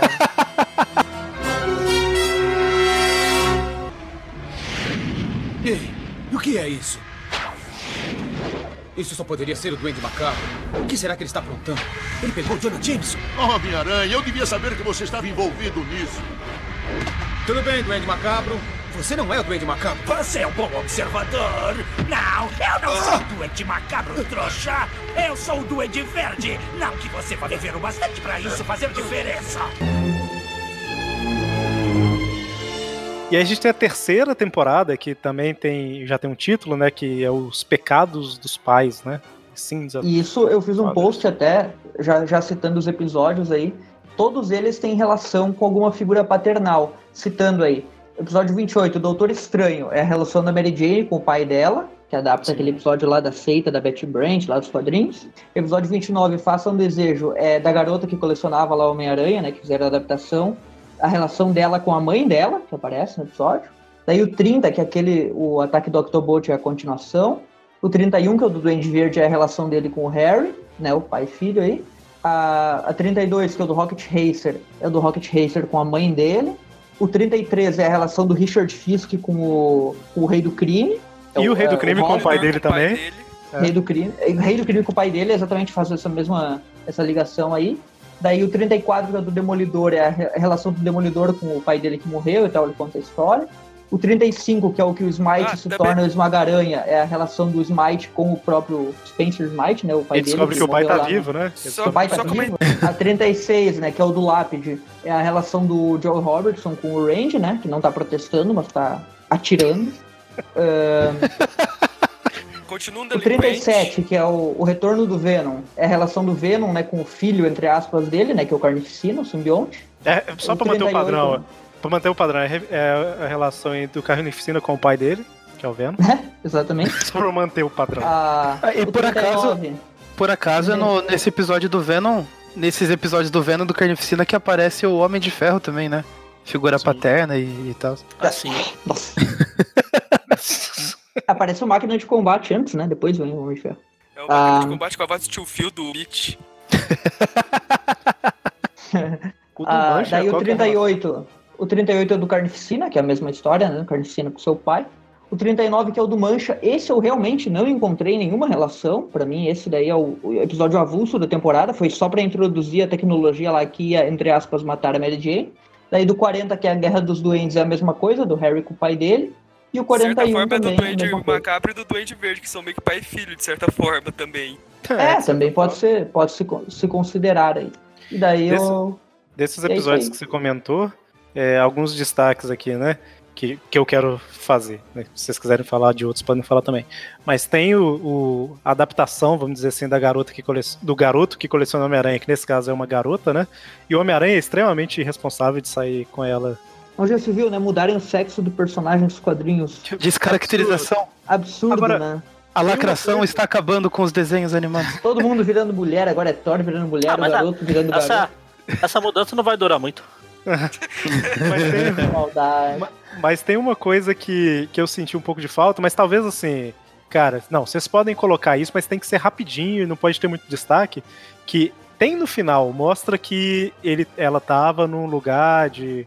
Que as crianças já Crianças estão terminais, né? tal, Crianças terminais. terminais. Só que assim, não tem muito destaque pra isso, né? Então, porque. Talvez porque não pega muito bem pra Não, criança. Tanto que Não, assim, eu acho quando que eu é demorei, ideia, né? Tipo, eu Ah, demorei tempos pra perceber que essa mina é tava assim, né? doente. Ah, nos quadrinhos Não, mas- também é assim. Mas quadrinho É diferente, né? Quadrinho você tem uma página inteira pra ler, você para pra ler a página, né? Diferente de um- um- uma, uma coisa tipo desenho, filme e tal, você tem que parar, o personagem tem que pensar sobre aquilo, tal, para ter um tempo, né? Quadrinho é Não, realmente no quadrinho o, tá página escrito claramente lá que o, o moleque sofre de leucemia. Nesse aí só aparece no finalzinho lá, o, o Aranha falando. ó, Eu, eu lembro porque acho que a primeira fita que eu tive dos desenhos dessa série foi desse episódio. Então eu reassisti ele muitas vezes. E daí ele fala assim: Ah, eu tenho que agradecer uma garotinha que foi um herói muito maior do que eu. Ele vai embora e daí a câmera desce e mostra lá que é um centro para crianças desenganadas. Então, tipo, Exatamente, para é um- crianças, para crianças desenga- desengonçadas. E Aí por causa pega- disso, por causa crianças disso eu demorei, eu demorei anos pra perceber que essa mina tava doente, porque assim, como eu assistia desde Ela- criança, quando ela aparecia, Ela não. porque ela não. Ela não demorou anos pra perceber. Ah, tá. Nem demorou anos. tá? Caramba, cara. É, entra coisa Ela, da ela era das crianças tradução. desenganadas, ela não foi enganada por isso. Exato, Então, porque assim, foi- quando ela contou a história lá que o, o, o Aranha tava dominado pelo Octopus lá e ninguém acreditou, tipo, é- era um negócio assim, tipo, ah, aqui as crianças falam a verdade, era assim que eu entendia, sabe? Elas não eram enganadas. Então por isso eu demorei anos pra perceber, tipo, caramba, a mina tava com doença terminal. E eu só percebi agora porque vocês falaram aqui no podcast. Então, fala ali na, na plaquinha, né? Fala terminar, tipo, fala paciente terminal, né? É, não, é porque na Ah, na plaquinha dublagem fala original, né? desenganados. Na Que a dublagem precisa falar, precisa falar por cima, né? Quando tem alguma coisa escrita, porque no original não fala Sim. nada a narração, né? É, e aí, o. é, realmente também foi, foi uma das primeiras que eu, que eu assisti na fita lá e tal. E, e se você pegar pra assistir a série, então, na velocidade vezes 2, é mais rápido ainda essa parte aí. Fica mais difícil. Fala assim, é, lá pra criança desencanada. É, acabou. e uma outra coisa que eu É queria. o primeiro, esse aí é o primeiro episódio que aparece a, a tia May. Ah, quer dizer, a Madame Terra. Ah, é verdade. né? Ah, Um outro destaque, é, na verdade não é bem um destaque pro episódio, mas é só um comentário, que também tem aquela questão da, do link da tecnologia, porque o... Bom, basicamente o episódio começa com o... o eu esqueci o nome do cara lá que é inimigo do Doutor Estranho, Mordo? o Mordo. O Morto. Barão Mordo. Ele, ele tá servindo o Dormammu pra trazer ele pra, pra Terra, não sei o que e tal. Já tinha aparecido... É, é, bom, é isso mesmo. Aí ele, Ele tá... estreia aí, né? Isso. Aí tá a Mary Jane é tipo raptada, entre aspas, pra um culto tal, não sei o que, tal, tal, tal. E aí lá na frente, a gente tem o desenvolvimento de uma tecnologia que ela é como se fosse um, um portal interdimensional tal. E aí o Venom tinha sido mandado pro espaço, né, lá na primeira temporada. Aí nesse episódio o Dormammu deu um jeito do simbionte voltar. Meu, como é que o simbionte volta? ele cai no, ele... perto, ele cai num parque perto de um casal. adaptaram aí o desenho. Vocês ficam reclamando. É, só que o casal não é o Peter e Mary Jane, né? Mas detalhe, Mas... Ah, aquele do Sam Raimi também não é. Ah, quer dizer. Mas aí você tem um trabalho um pouco maior aqui, porque assim, o, o simbionte volta, aí ele gruda só que ele já ele tava reproduzindo, né? Ele, o Dormammu percebeu que o simbionte ia reproduzir e tal. E aí, basicamente, o simbionte gruda no homem da mulher e aí eles dão um jeito de invadir a prisão tal, e passar o simbionte pro, pro Venom em troca dele pegar a tecnologia de abrir os portais, né? É. E aí o Carnificina é tipo a, a garantia para fazer essa missão. Mas o que eu queria chegar, o ponto que eu quero chegar é o seguinte: quando termina isso tudo, o rei do crime pega a tecnologia e contrata um cara lá tal para pesquisar essa tecnologia para abrir os portais tal e acaba que esse cara vira o Mancha, né? Sim. Então tem toda é, essa. Assim, é, é que num episódio tá, a, os indústrias Stark estão trabalhando nisso. No episódio do Mancha, por causa desse incidente, o Tony Stark tá fechando as pesquisas dessa tecnologia e o Rei do Crime contrata ele. Isso, é. é eu só queria comentar que desenho, tem esse link, né, também. O Rei do Crime ele contrata todo mundo e tal, mas no caso do Mancha foi uma adaptação bem fiel, até porque o Mancha surgiu nos quadrinhos exatamente como um cientista do rei, né? Sim, e, sim. E esse episódio do Mancha, aliás, ele é bom, é um bom episódio também. Eu gosto bastante desse. Essa temporada, na verdade, ela, apesar de ela ser linkada uh, as coisas, como o Eric comentou, ela volta um pouquinho mais o clima da primeira. Acho que até Sim. por isso que o Maurício gosta mais. Porque os episódios do Demolidor, por exemplo, o primeiro do Duende Verde, esse próprio da, da Seita e da Mary Jane, da, da do, do, Barão Mordo, eles são episódios que se ligam assim, mais ou menos, né? Ele, eles são episódios que dá para assistir sozinho sem problema nenhum. O do Lápide também, que é muito bom.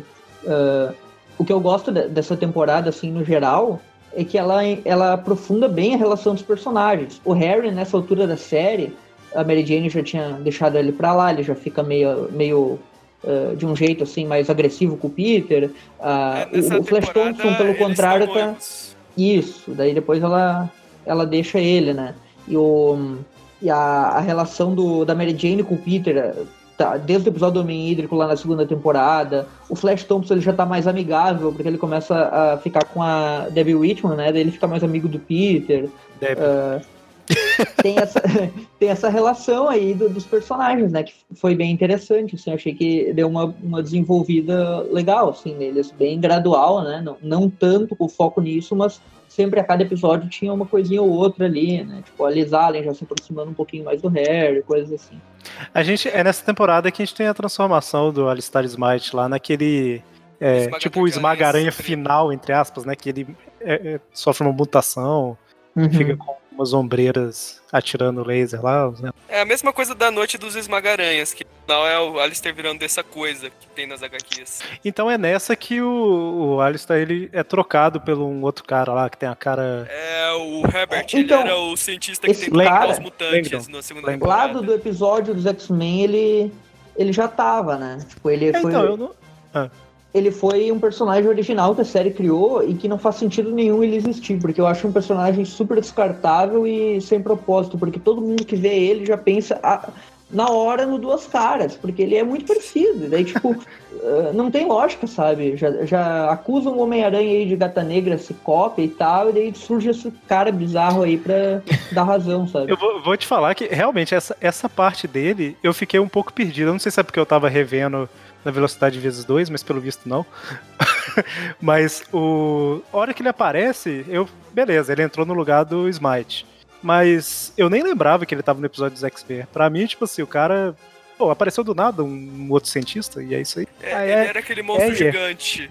Eu acho que eles nem explicam como ele vira aquela coisa. Aquele é, ele, ele, né? cai, ele cai no soro pra. que ele queria parar todos os mutantes e acabar com os mutantes. Ah. Ele acaba caindo dentro do poção, ele vira um monstro. Né, ah, agora eu lembrei quem é o cara, nem lembrava sim. que era ele. Mas aí ele volta e o rei do crime decide contratar ele porque sim. É. É que ele surge muito do nada. É que série, né? Lá na segunda temporada ele já trabalhava pro Rei do Crime. Ele é que tava financiando aquela pesquisa pra criar um exército de mutantes. Sim. Tudo, tudo gira em torno do Rei do Crime, da mesma maneira que no espetacular lá gira em torno da, da Oscorp e no Ou do jeito que o rei do Amazing crime. Do jeito que o rei do crime é, deve ter uma órbita mesmo. tem uma órbita, com certeza. Gravidade Imagina seja própria. a teoria aí do Rei do Crime plano. Na verdade, ele tem Inclusive, Rei do crime plano. vocês falaram da órbita do, do Rei do Crime aí no episódio do. Que o, o, o Duende Verde aparece pela primeira vez, ele começa a se vingar das pessoas que fizeram mal pro Norman Osborn. E tem uma passagem lá que é muito engraçada, que ele tá. a- Os, os reféns eles estão presos lá e ele vai explicando por que cada um tá lá, ou qual o motivo. Aí ele chega no Rei do Crime.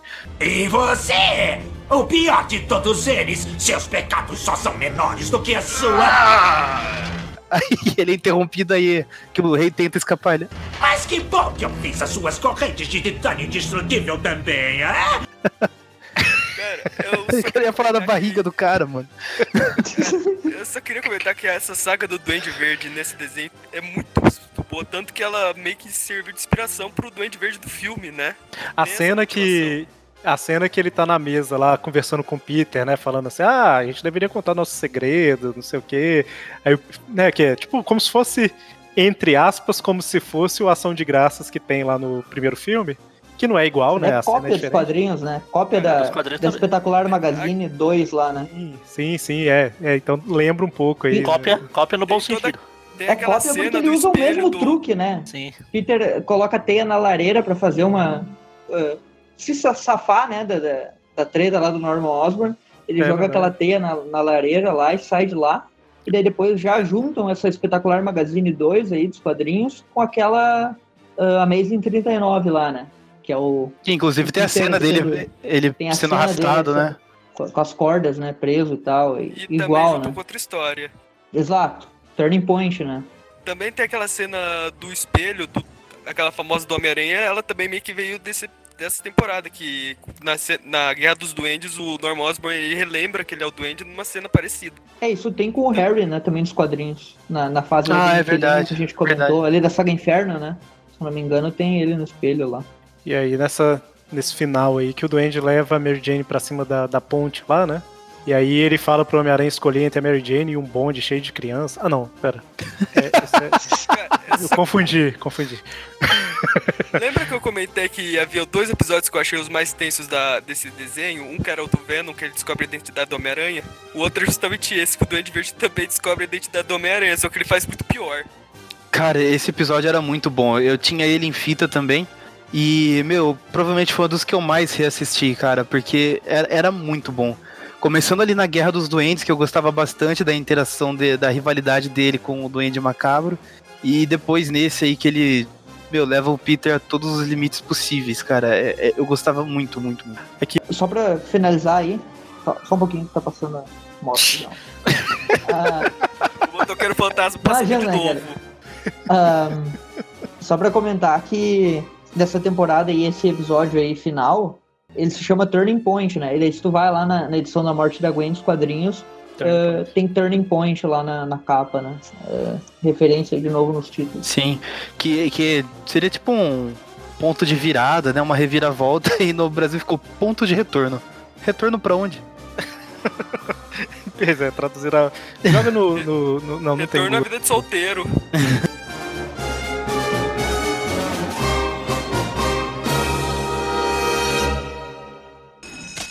Bem, não era exatamente isso que estava pensando para essa noite, mas acho que posso reagir. Oh, meu sensor aranha! Eu sabia que você viria, Aranha. Quem é você? Ah, Pode me chamar de Black Cat. Você deve ter tomado um monte de vitaminas! Tolinho, os gatos sempre caem de pé. Surpresa! Lamento, Aranha. Ah, quem quer que seja, essa mulher deu novo sentido à palavra nocaute.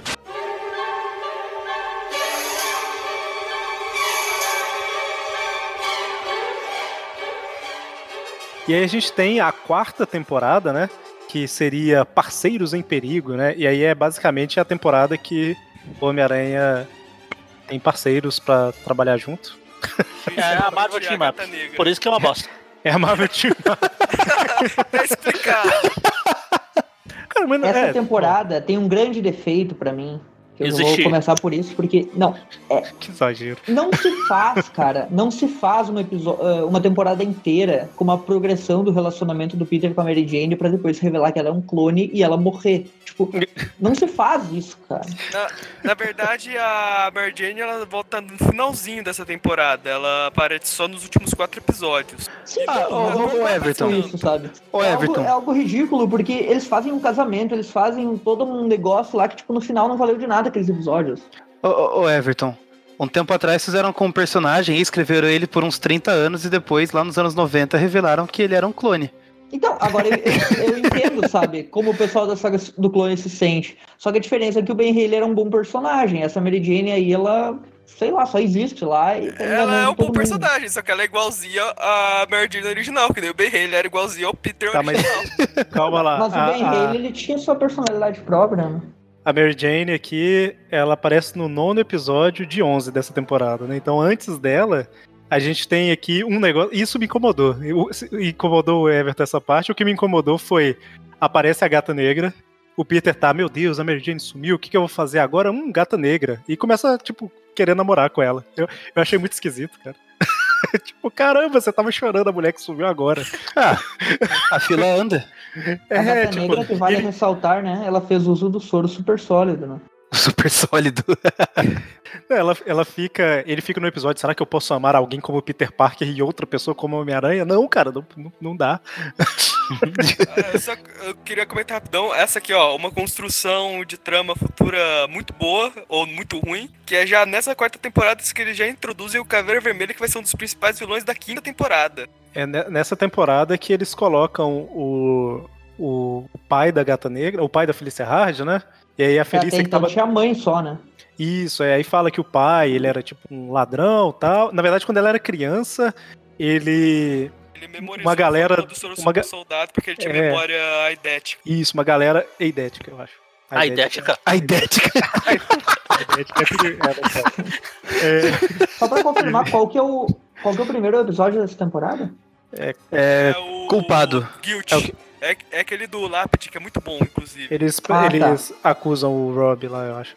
Uhum, ele. esse é bom. e- Esse. Então, assim, esse negócio do gato, sei lá, o- a galera.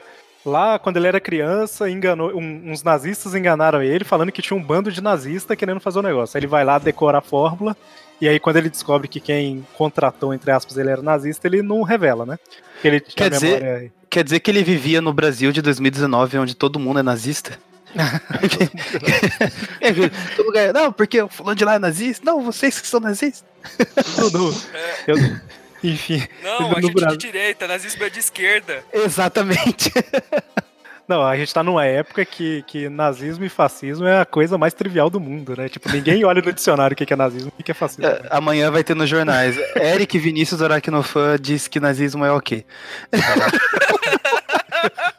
E o povo comentando, né? Fascista, fascista.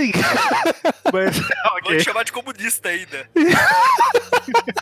Mas então, aí é, a gente tem esse episódio e tal, e aí a gata negra, pra salvar o pai, vamos dizer assim, ah, a Felícia Hart, pra salvar o pai, ela concorda em trabalhar com o rei do crime e tal, e aí um tempo depois, né, a gente vê que ela passa por um experimento lá e ela recebe esse soro tal, do super soldado e tal. E aí, só que ela, a gente, o Peter não sabe, né, que ela é, é a Felícia Hart. E a gente tem a volta Até porque ela cresce, né? Tipo, ela. Sim, sim. Ela ela- fica- Fica bombada. ela transforma tipo a flama, sabe? Ela abre os braços e começa a brilhar e transforma. Que Pra absurdo mim, de ela parece mais transformação. a mulher Hulk. Não, não, eu falo a transformação em si, né? Tipo, ela brilha e tal, aquele negócio é bem parecido com a flama.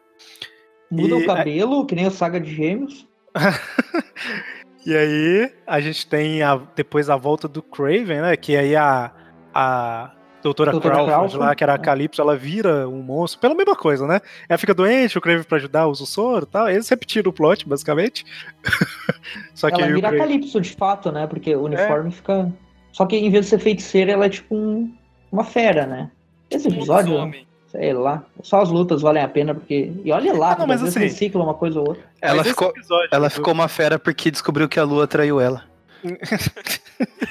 Mas esse episódio do retorno do, do Craven, eu enxergo mais como um episódio, tipo, da primeira temporada, sabe? Tipo assim, é mais um episódio tal, tem umas lutas, beleza. Assim, eu não acho ele. É, acho essa que é- temporada, ela é, ela é toda girando em torno disso, né? E daí tem esse negócio da mãe do Morbius, e se eu não me engano é nessa, não tenho certeza. Sim, sim, ela, ele Ah. encontra a mãe. É, na verdade, ele encontra uma vampira lá tal, e vai descobrir que é a mãe dele e tal. E aí o Morbius volta também em algum momento. Isso, é a mãe do Blade, né? Eu falei mãe do Morbius. Isso, é a mãe do, a mãe do mãe Blade. do Blade quer usar tecnologia. Vamos lá. Ah, tem o Gatuno nessa temporada também, né? Que, ok. Só Tem que, olha só. o último Já não bastava o Duas Caras estar no meio. No episódio do Gatuno tem um Senhor Frio, que, genérico lá, que eu não sei de onde é que eles tiraram. Iceberg. Iceberg. E também vira um morcego humano, o Morbius. Ele vira o, o morcego humano do Batman lá também. Eles estão. Eu não sei o que, que tinha na cabeça, sabe? Fazer essas Não, o morcego no humano ele virou lá no. Não, ele continua, pelo menos pelo, por um episódio, esse, aquele morcego. Não, não, eu sei, mas eu falo assim, ele virou o morcego no final da segunda temporada. É sim, aí sim, mas ele volta aqui como um morcego humano agora, né? Isso, aí até ele tá tentando se curar, não sei o que e tal. E no final vai embora ele com a. Ele vai embora com a gata negra, vamos dizer assim, né? No final do episódio. Vale lembrar que desde o começo dessa série eles queriam o produtor de Batman. Agora eles estão enfiando Batman à força na temporada. Enfia no elenco do Batman. Ah, cara, tem uma, uma- um trecho das, da música de fundo daquela série animada do Batman de, dos anos 90 também, que eu não sei, sei lá, alguma coisa assim, que eu não lembro qual que era, que assistindo, é, eu falei algumas vezes aqui, mas é porque realmente eu tava reassistindo o desenho na velocidade vezes dois, só pra relembrar os eventos, né? E às vezes tinha uma música de fundo que lembrava muito Batman, sabe? No modo acelerado lembrava Batman. Aí eu tô assim, cara, Ah, sim. será que é proposital? Não sei.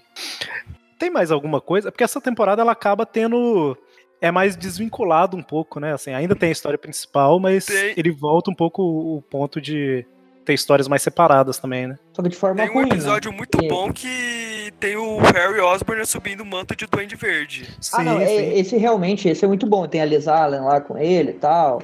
Ahn, outra coisa interessante, além desse episódio aí do Harry, é que tem o episódio do Mistério. Esse não é tão bom, ele é bom pelos motivos errados, né? O negócio da Mary Jane lá, que depois ia ser uma farsa e tal, mas enfim.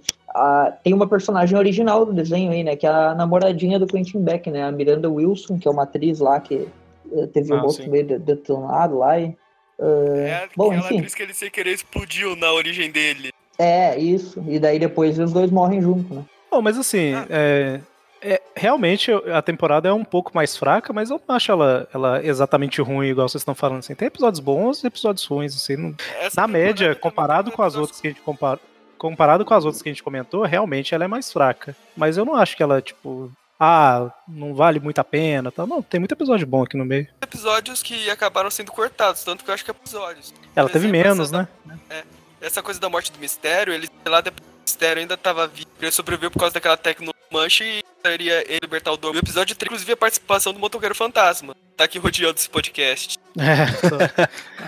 É, E então, aí- é, esses episódios cortados são os episódios bons que o Eric falou aí. Da temporada. Não, mas aqui. É, eu- mas no fim ele acabou não sendo feito porque o... tinha um, um outro estúdio lá que tava vendo de produzir uma série animada do Motoqueiro Fantasma também. Daí o pessoal não quis fazer propaganda pra série concorrente. Mas no fim essa série nunca aconteceu. E Tem aí, também o do Besouro, né? Eu mandei um sketch aí que foi cortado, mas tem o visual do Besouro na série. E a Betty Branch também ia estrear na série, tem um sketch dela que eu também tô mandando aí. Tem é um tudo oficial, site lá da do- página do John Sempre. É isso que eu ia falar agora. O John Semper, ele tem um site, né, que é spidermancartoon.com, alguma coisa assim. A gente pode colocar até o link do site também, que tem vários esboços lá de, de personagem, tanto que teve na série quanto que não teve, né, igual o Everton comentou aí. É, na real tem esboço de tudo, né? Tem um, tem um esboço do telefone do Peter, pra ter uma ideia. Tem timeline de episódio. Timeline não, é. Caramba, como é que chama quando eles vão fazer o. Tipo o esboço do, do que tem que filmar? Ou no É, caso tipo animado? aqueles artboards. Storyboards. Storyboard. É, storyboard, storyboard. Não sei se era essa que eu ia falar, mas é tipo storyboard de alguns episódios e tal.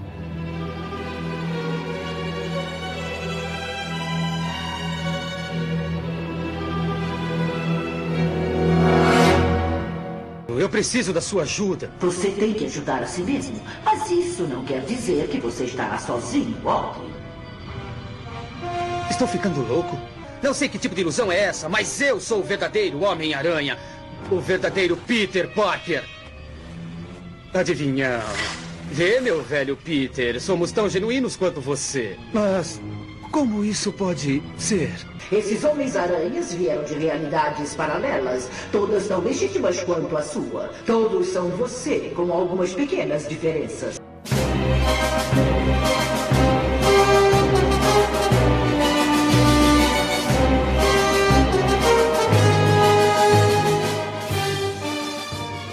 E aí a gente tem a quinta temporada, que ela é a temporada que é diferente novamente aí, né? Porque ela não tem um único arco aí na, na temporada inteira, né? Ela tem.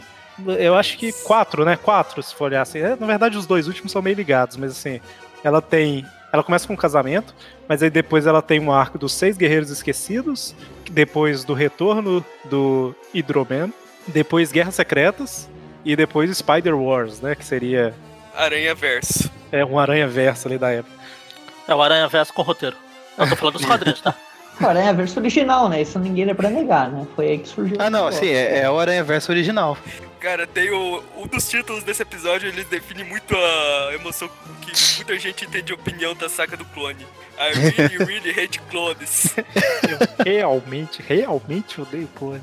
Então, a parte dos seis guerreiros esquecidos. A gente tem um casamento primeiro aqui, né? Vocês querem comentar alguma coisa do. Eu acho até Não vale nada, o cara. Ela é um clone, não vale nada. Não, calma. Você tá julgando o personagem, a história pelo que vem depois ou pelo episódio em si? Ah, o episódio que é ruim também, cara. Tem escorpião, tem uma galera lá, virou uma, uma confusão, cara. É tipo o casamento do Sul e da, do, do- da Sul. do É, é Índia, tipo, né? é muito zoado, cara. Adap- adap- adaptação muito ruim do casamento, cara. Tem o Cara, Harry o Harry ele pega um exército de robôs, invade o casamento e tenta roubar a noiva. Literalmente. Mas isso tem como isso ser ruim? Eu. É um Eu negócio que eu não gosto que a série, eh, tipo, tá muito clara a ligação entre vilões do Homem-Aranha e Peter Parker nessa série. Isso tinha que diminuir um pouco, sabe? Eu não gosto dessa relação, tipo, ó, o casamento do Peter estão os vilões invadindo. Por que será, sabe? Eh, Essa série nos faz de bobo nesse sentido, assim, que, que nos quadrinhos não é sempre que isso acontece. Raramente tem uma ligação e ele dá um jeito de contornar. Aqui na série, toda hora, sabe? Personagens coadjuvantes do Homem-Aranha. Pô, a mesma coisa lá, o Justiceiro mandado pela Ana Watson, sabe? Tem negócio mais absurdo que isso. Isso aí é esquisito mesmo. Cara, eu gosto do final desse episódio que o, o final do Harry, que ele, de- ele acaba voltando a ter uma estabilidade mental quando ele descobre que alguém ama ele. Ele diz bem isso. Que é quando a Liz ela se confessa pra ele. Eu achei muito engraçado. Ele, alguém me Ah, ama! A única coisa que eu tenho pra comentar é que é bom ver que eu não sou o único que confundo o gênero dos casais. Cara, achei que ia passar batido. Não. Pô, O Beth e a Ned. eu achei mesmo que ia passar batido. O Eric acabou de falar o Sul e, o, e a Richard. Não, eu falei o Sul, aí eu corrigi. Eu falei, É, ah, então. Sul. O Sul e o Norte, né, Eric? Exato. O, o Sul é o seu país. E aí a gente tem o primeiro arco, que é dos seis guerreiros esquecidos, né? Que aí introduz. Aí é foda, né? O Eric Introduz. curtiu. O Eric curtiu. Ele curtiu o quê? Exatamente. Eles introduzem uma parte muito boa da história do Homem-Aranha, que são os pais, né, do Peter. Ah, sim. Ah, sim, sim. Sempre quis ver. É, muito boa. Se não fosse os pais do Peter, não teria o Peter. Exato. É só, só, só verdade. falta fazer uma franquia de filmes girando em torno disso, né? Mas ele não é filho do. Ele não é filho do tio Ben? Naquela história Trouble lá, ele não tem um. Não, ele é filho do. Não, não, ele ele, é- ele é filho do pai dele, mas é. Ah, Ah, é da May, né? Ele é filho da May. no, ele é filho Ah, mas dele do- com o É, Richard. é Stark. Ah, Stark, é do Stark com a May. Não, pera. Exatamente. Não, do Happy Hogan com a May e o Stark é o padrinho. Meu Deus do céu. Então, seis guerreiros esquecidos. Heróis de primeiro escalão da Marvel, muito conhecidos. Tem um Black Eu não sei Marvel. de quem foi a ideia de colocar um time pro Capitão América que não. Sei lá, cara. Muito zoado isso. Ô, não, nessa- não gostei Eu lembro. É, lembro tinha da... os invasores, é, né? Como se fossem muito os invasores. Acho que eles não podiam usar o Tachumana, o, o namoro, etc. Eles usaram esse bando de bucha aí. Que alguns existem nos quadrinhos, não todos. Mas foram esquecidos. É, então, por isso mesmo.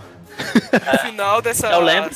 O Black Marvel existe, e se eu não tô É. enganado, na revista Slingers lá é ele que. É, é um dos. No final, o. o não, não é a Corisco, é o corredor lá, o, o Spitfire. né? Ele existe também, ele já apareceu do Capitão Todos- América. Na verdade, Spotify. todos eles existem. Eles são personagens dos anos 40 que Sim, foram sim. esquecidos. É.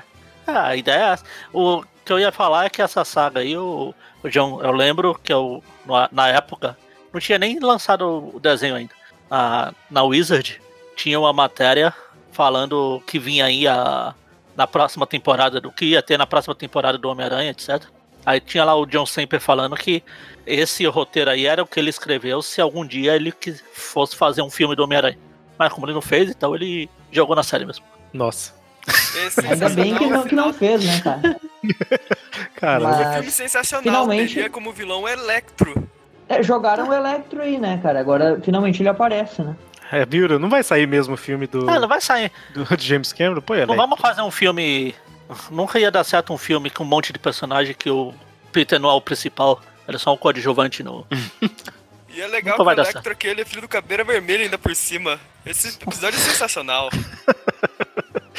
é, realmente não tem como defender essa parte aí. É. Irmão a gente do Camaleão. Tem... É, meio gente... irmão, né? Eles tiraram a relação do Camaleão com o Craven pra jogar ele como meio irmão do. do. Do Electro. E aí, pra felicidade do, do Everton aí, na sequência vem o retorno do Hidroman, né? E a gente não comentou, mas assim, lá na primeira vez que ele aparece, ele é tipo um ex-namorado da Mary Jane, né? Ele gosta dela, não sei o que e tal. E aqui ele volta e no final das contas você descobre que a Mary Jane era um clone, né? De água. É muito esquisito. É, o Hydro-Man, ele é um clone. O Hydro-Man, ele morreu naquele episódio, na verdade. Sim. Exato. Que beleza.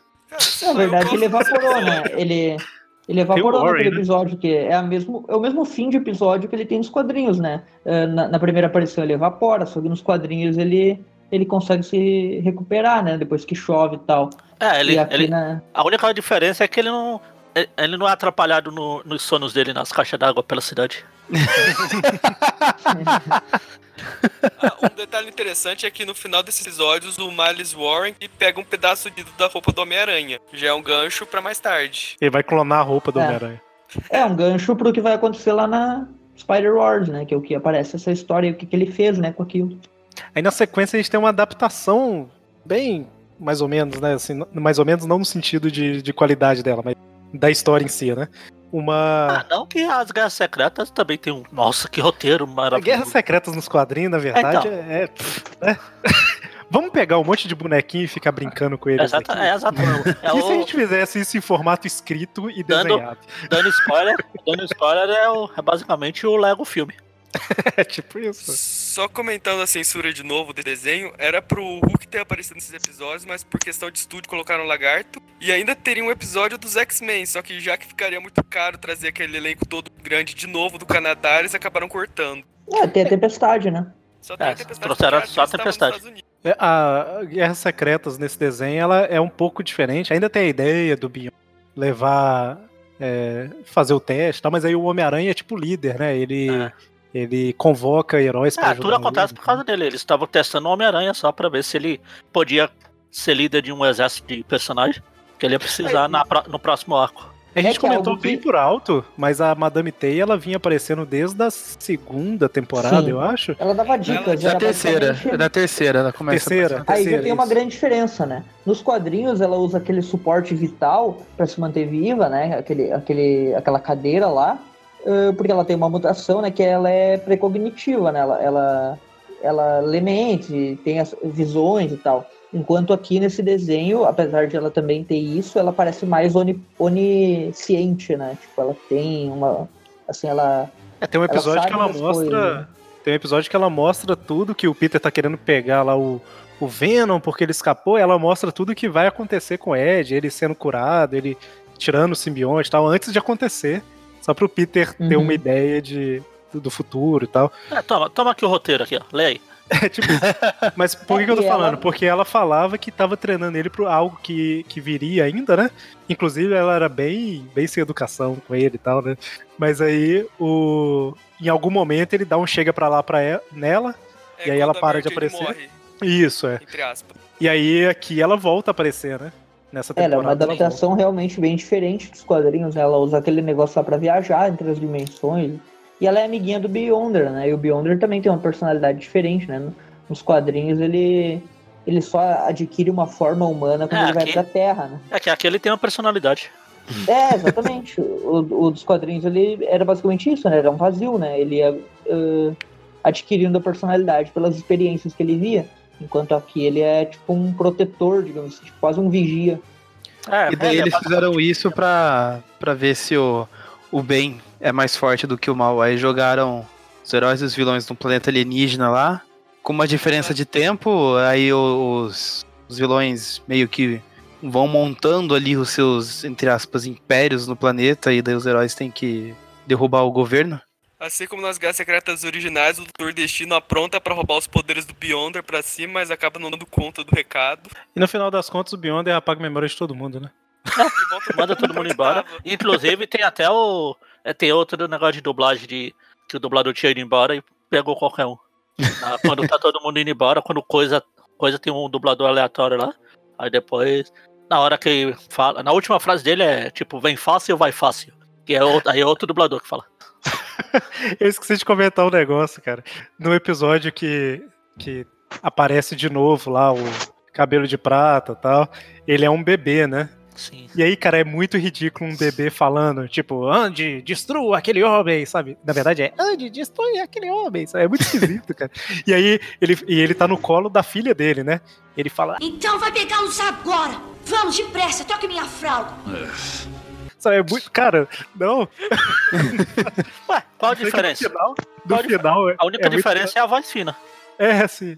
Mas é estranho. E aí no final do episódio, ele volta a ser velho, né? Porque tem o abutre absorve não sei lá o que e tal. Aí o abutre tava velho, passa a velhice pro cabelo de prata, é meio que assim. E aí ele foge com a filha no helicóptero. Ela fala assim, no meio de uma tensão, sabe? Tiro pra tudo, todo lado e tal. Aí ela fala. Lamento que tenha sido desse jeito, pai. Mas pelo menos você não vai ter que usar mais fralda. Ele responde assim. Eu não teria tanta certeza.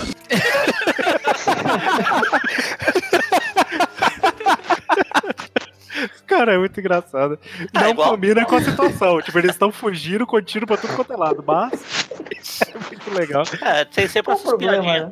No primeira aparição dele lá no Sexteto Sinistro lá, que o Aranha deixa ele pela chaminé lá. Aí depois, no final, aparece ele saindo, as duas criancinhas. Tchau, Papai Noel. É porque o Aranha mesmo usou ele, ele coloca lá na, na chaminé e ele fala, ó, se você falar ho, ho, ho, é- tem mais chance de alguém te tirar daí, né? E aí, pra fechar a série, a gente tem Spider Wars, né? Que são dois episódios só, mas são legais, assim. Pelo menos eu gostei Ah, sim, na eu época. gosto. Eu sempre Ah, gosto são de histórias de universo alternativo, mesmo que não tenha roteiro. Ele, E aí aparece- da esse- saga do clone. Adaptação do Saga do Clone, né? Eles pegam a trama do Saga do Clone, jogam lá, dão uma modificada, e colocam o Rei do Crime junto e tá pronto. É, não, eu falo porque, assim, tem versões diferentes do Homem-Aranha ali, de Sim, universos diferentes, né? Tem. Que, versões que já, já saíram dos quadrinhos, né? Tipo, os Seis Braços já tinha na série mesmo. Daí aquele da- do Octopus é do funeral para Octopus, lá que ele usa os braços, né? Que tem até aquele óculos lá que ele usava pra controlar. Aí tinha tipo o Ben Riley, né? O, Tinha o é, Ben é o Riley. Ben Riley. E Tinha a única- a- o a único Nicolas problema- Hammond, né? É, o único problema é não ter usado o mito além da coisa. Colocaram. Eles previram o, o Aranha Tony Stark na, na série. É o. Ah, é verdade que ele tem o Homem-Aranha ricaço lá, que tudo deu certo pra ele. Que não tem Ué. poderes, né? Essa parte é engraçada. Ah, ele falou, Não, ah, a- não, o, o- o Sem Poderes é o. O é Sem o, Poderes é, é o outro, né? Ah, é verdade, verdade. É o Nicolas é É Hammond. o, é o Nicolas É Hammond. tipo é, o, Hammond. Nossa, o, o- aquele que tem a armadura, ele é baseado naquela aparição da, da armadura que o Homem-Aranha fez, né? Na, na Guerra Sim. de Gangues lá, Sim, outra sim. Guerra de Gangues. E até o vilão, que é o, o aquele misturado com a Carnificina, né? né? Carnificina Ele Aranha, também né? é dos quadrinhos, né? Porque o Carnificina, ele, ele toma Quando ele o tomou Ben bem Riley. Riley. né? Eu só queria comentar que nesse último episódio, inclusive, aparece a Gwen Stacy com a, é a noiva desse Homem-Aranha de ferro. Que eu achei bem legal. Que pelo menos Assim, uma vez acho que é a, ela. é a única aparição da Gwen, né, na, na série toda. É, na série é. É. E é, é legal quando a, a Madame Teia reúne lá o- as versões de aranha lá diferentes. Aí ele vai lá fala com o Ben Riley, ele, ah, então, na verdade eu sou um clone, não sei o que. Ele praticamente conta o plot da, da, da saga Da do saga clone. Aí o aranha da série mesmo falou assim, ah, isso aí parece história em quadrinho de segunda mão. Eu me lembro bem, é, isso parece história de quadrinhos de quinta categoria. É, de quinta categoria. E o episódio, né, o último termina tipo com a Madame Teia falando que pra recompensar vai levar ele para encontrar com a Mary Jane, vai ajudar ele a encontrar a Mary Jane e tal, mas tem que ele vai nesse universo aí, né, que vocês estão falando que tem o Homem-Aranha sem poderes, e ele encontra o Stan Lee, né? É. É o nosso universo, é o universo Sim. onde o E é Aranha é só um ator aleatório. Por mais que a série tenha terminado um pouco em aberto, porque não mostrou ele salvando a Mary Jane, ela teve um encerramento de certa forma, né? Porque a Madame Teia fala, ah, vou te ajudar a encontrar ela, e ele tem aquela conversa com o Stan Lee e tal. Então, assim, não é o final ideal, mas ela não terminou completamente em aberto, né? Tipo assim, ah, beleza, e agora ele É vai... tipo, é tipo aqueles filmes que termina a história, mas dan- deixa uma, um gancho pra se tiver continuação, a gente manda. Sim, sim, é assim, Tipo, não... tipo De Oh. Volta pro Futuro. De Volta pro Futuro era pra ter só um. Ele deixaram aquele negócio lá de, ah, vamos voltar pro seu filho, não sei o quê. É, exato, é, não era pra ter continuação, né? E, ah, se tivesse acabado com o primeiro filme, se só tivesse só um, ia terminar daquele jeito lá. Mas acho que o, o John Semper disse em entrevista que ele, ele fez isso de propósito, porque quando começou a ser produzido, tava muito na. A, a quinta temporada tava naquela, ah, será que vai ter mais uma? Não vai? Então ele pegou e fez assim: ah, eu vou fazer um final aqui que se não tiver mais nada, ele funciona, mas vou deixar uma ponta solta também, porque se continuar, dá pra continuar. Exato, é. Eu só queria comentar que em 2016 o John Semper ele entregou para um pessoal que patrocinou o projeto dele um script de seis episódios que seriam justamente esse que é, o Peter ele acha a Mary Jane, que era a ideia É. dele pra essa temporada. Inclusive, o, o primeiro desses scripts aí tem, tem tipo versão áudio, o drama, com os dubladores da série, que ele contratou, que ele chamou. Muito legal. É Vai isso. ter o link? Se, se tiver o link aí, se Ah, vocês tem o link pro ele... começo, pro começo do episódio que ele lançou tipo com um teaser. Ô, patrocina aqui o meu Rocketman aqui, o meu, meu novo personagem, que vocês ganham isso. Eu Aí coloquei tem aqui um- um link da- do resumão do roteiro. Muito bem. E aqui, a gente comentou algumas vezes ao longo do programa sobre censura, né? É engraçado que assim. Acabamos, acabamos censurando o assunto. É que assim, sempre teve muito esse assunto da, da censura do. né, fala pra todo lado aí que ah, não podia aparecer arma de fogo que parecesse arma de fogo real. Sempre que tem a morte, tipo, tem a morte do tio Ben, tem a morte do. Do- do- da família do, do justiceiro tal, eles não mostram a morte, mostra tipo é, um cara atirando, mas não mostra a pessoa. É, legal, Quarta né? cena. Legal Ninguém nessa soco, história. né? Só empurrão. Nessa história do Justiceiro aí é legal que mostra, tipo, a pipa voando, pipa papagaio, ou seja lá como vocês chamam, em qualquer lugar aí. Aí na hora que Uhum. tem o tiro, a pipa cai numa poça de água e fica tipo uma caveira, assim. É verdade. Acho bem é. legal. E aí, assim, tem várias, tem várias dessas questões. Ah, não pode usar a palavra morte, sabe? Fala É. que a pessoa, ah, eu vou acabar com você e tal. Só que tem uma entrevista do John Semper que eu tava vendo, de 2014, coisa recente, dele falando assim, não, o desenho tinha a mesma censura que todos os outros da época. Eu tô assim, ah, É o, me é o mesmo cara que falou que o, esse Peter não é o baseado no. É, exato. Não é o do Então, assim, tem muito desse negócio da censura, muitos pontos e tal. É, tanto que É. não podia falar a palavra sangue, por isso que o Morbius só pega o plasma, o plasma, o plasma. E o Exato. Carnificina, ele É, pega pega a, a alma das A pessoas. essência Ah, vital. não, essa do Carnificina, pra mim, é um dos piores. Na verdade, a terceira temporada é boa, né? Mas o episódio do Carnificina e do Venom ali, eles são meio. É que eles meio trocaram um Muita pouco o confusão, Carnificina. Dormammu no meio. pô. Eles trocaram um pouco a ideia do Carnificina, que assim, ele não virou exatamente um serial killer, né? Ele é tipo um maluco que, ok, ele mata também e tal, mas assim, eles não mostram ele matando. Tipo assim, Ah, ele não. usa aquela, aquela, aquele negócio de usar o simbionte pra fazer uma arma cortante, eu acho que uma vez no episódio. É, e mesmo assim é pra pegar o, a essência.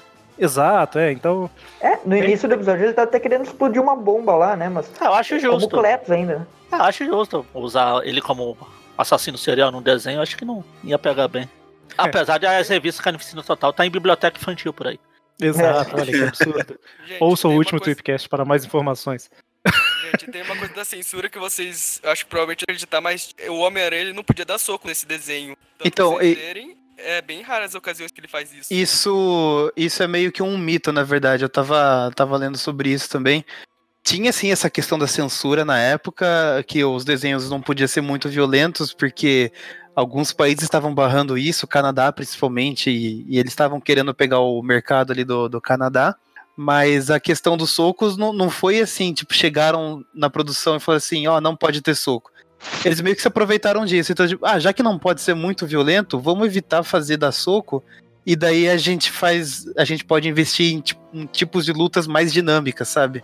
Que daí mostra ele saltando pra lá e pra cá, e solta teia aqui, depois solta teia Ele chega lugar. sempre na voadora, se vocês perceberem. Todo vilão ele chega na Sim. voadora, assim. Às vezes certo, às vezes não. Ele, com lápide assim. E ele usa muitos golpes de wrestling, né? Que é aquele tipo de luta livre. O pessoal se agarra e joga pra cima. Sim, sim. Arremesso e tal, né?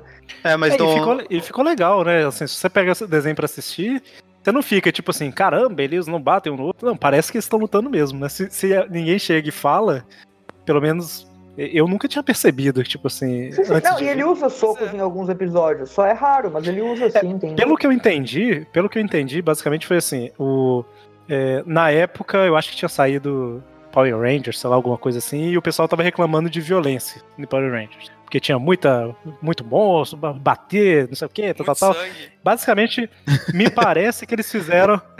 sangue de faísca. Me parece que eles fizeram o. Tipo um Comics Code, sabe? Só que próprio da produção do desenho.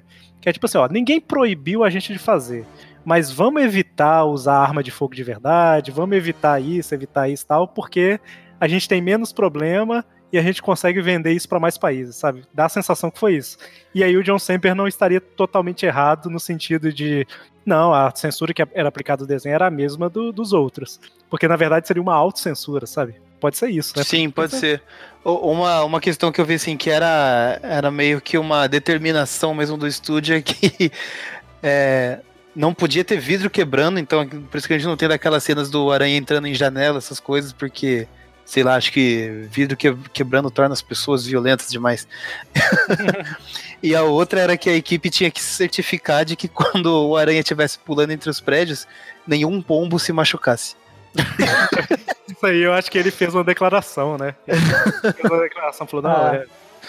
Bom, mas ah, não, tem cara, vidros, ele... não tem vidros quebrando, as paredes se arrebentam toda hora, né? Toda hora é. tem alguém destruindo uma parede. Mas ah, tem um negócio também. Mesmo, o mesmo frame. O aranha caindo nas caixas. É lá verdade. na primeira luta do Octopus, lá é. É, isso começou. Inteira. Depois da terceira temporada, eles começaram a reaproveitar frames assim que não tinham um fundo muito definido e tal, pra, pra jogar na mesma cena. A, série, a série tem até. É, por mais que tenha alguns defeitos, eu não acho a melhor do Homem-Aranha nem, nem perto. Salve, salve, espetacular Spider-Man.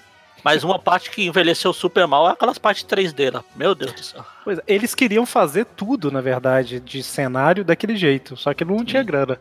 Aí Ainda realmente, você lembrou, você lembrou do negócio aí. Tinha cidade 3D e às vezes era outra cena. Tem uma cena que mostra uma lancha em 3D ah, sim, é. tá? É, tinha isso mesmo. Era legal que uma das coisas que eles tentaram fazer no desenho era a cidade parecer viva. Então tinha que ter pessoa na rua tal.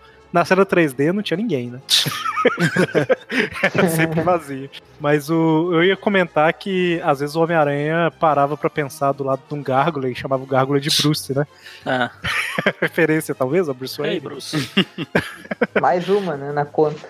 E a gente já encerrou ah, na, outra, a... na série anterior tinha o Super-Homem lá? É verdade, na, na é, cabine, o... né? O Hazal Gul tem uma filha lá e eles colocam o, o cabelo de prata para ter uma filha também. Sim, é, tem várias coisas assim. entrando. É, tem o tem o dublador do Coringa. O dublador do Mark É. é o Maurício, você ia falar alguma coisa aí? Não, é que a gente terminou de comentar a, a quinta temporada e vocês mencionaram aí do, desse script que o John Semper liberou para pro Peter encontrando a Mary Jane. Resumidamente, para quem é, tá curioso, mas não, não tem muita familiaridade, familiaridade com o inglês, em resumo, o que aconteceria? Ele ia viajar naqueles portais lá que a Mary Jane caiu, ia acabar parando, acho que lá no século XVIII, XIX, alguma coisa assim. É, ela, ela ia estar tá lá, meio que perdida no tempo, vivendo na, na antiga Inglaterra. E o um dos plots lá do, do, do, roteiro é que o Carnificina seria o Jack Stripador da época, porque ele também foi jogado nesses portais. O hum. script, inclusive, teria o Harry Osborn e o mistério daquele universo ajudando o Peter, teria o Sherlock Holmes, teria aquele cara que faz um monte de filme de ficção, fez um monte de livros de ficção científica lá, de 20 mil legas submarina. Ah, bom, acho, acho justo o Sherlock Holmes. Que, já tinha, já tinha a senhora Watson. Né? A Barry Jane estaria lá naquele. naquela rua lá das prostitutas também. Você. que isso, cara. no final, a emergência no Aranha Verso, feira, né? No Aranha Verso tem aquela versão da Lei de Aranha, né? Que é steampunk e tal, é mais ou menos isso, né? A, sim, lei, sim. A lei, lei de Aranha é matar e dizer que tentou salvar. Lei de aranha, nossa. É. Inclu inclusive, esse script adaptado aí, no finalzinho, ele aproveita para colocar lá a, o Miles, a Gwen-Aranha e a Lei de Aranha, fazendo uma pontinha.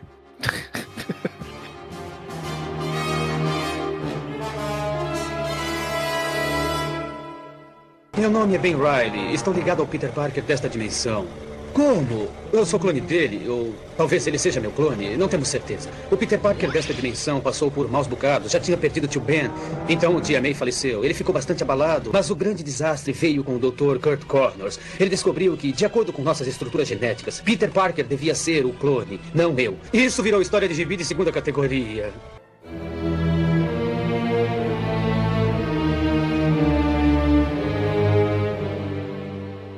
Mas aqui, então pra gente. A gente já tá falando há bastante tempo aqui, esse programa vai ficar gigante.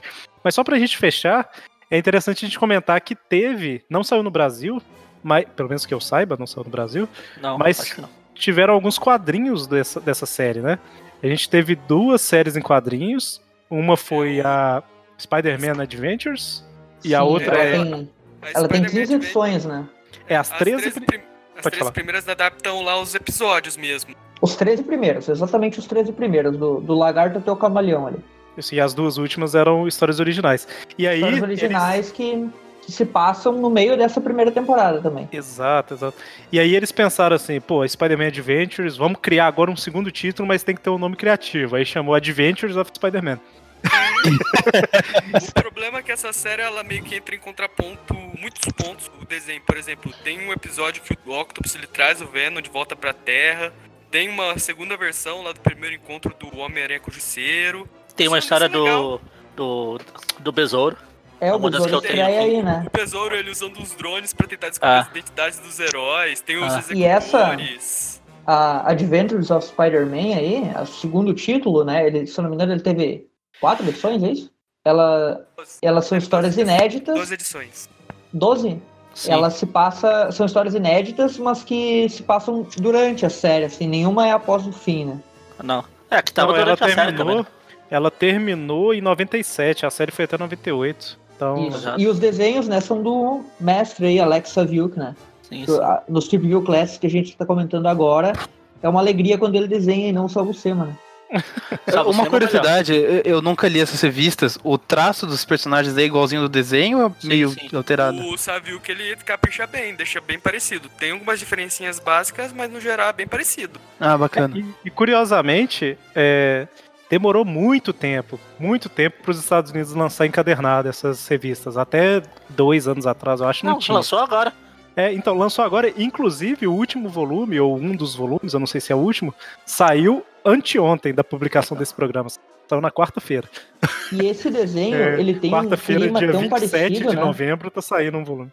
Esse desenho ele tem um, um clima tão parecido com os quadrinhos que lendo esses quadrinhos, eu li há um tempo atrás, ele parece que tá lendo uma história do Homem-Aranha normal, assim, do- dessa época, dos anos 80, 90. Tipo, não tem muita diferença, assim, sabe? Apesar de ser baseado na série, ah, Uhum. o, o- o estilo narrativo é, é muito igual, sabe? E- Mesmo O e- desenho é muito igual também. E além da, do- dos quadrinhos, né? Teve um jogo também, né? Que saiu pra Mega Drive e pra Super Nintendo, Ah. que é o Spider-Man Animated Series. E também tem um negócio que não é bem um jogo, mas era tipo um. Acho que chamava Spider-Man Cartoon Maker pra computador. Que era com os desenhos desse. As artes do desenho pra você montar a sua história em quadrinhos, sabe? Ah, é tipo um aqueles cenário- jogos de centro de atividades. É, você colocava um cenário, você colocava o personagem e tal, colocava um balão, digitava fala. o Mario Paint da vida. É tipo isso. Então, eu. Eu, Eu vi nunca- um. Eu Ah. nunca vi nenhum deles, mas com certeza é melhor que tudo que fizeram com o Aranha pós 2000. Se Eu convido aos ouvintes a, a criarem suas histórias lá com aquelas cenas totalmente fora de contexto. Mas esse é antigo, esse, esse, esse Spider-Man que eu falei, ele é antigo. Ele é 95, eu acho. Ele é Windows 3.11, sei lá.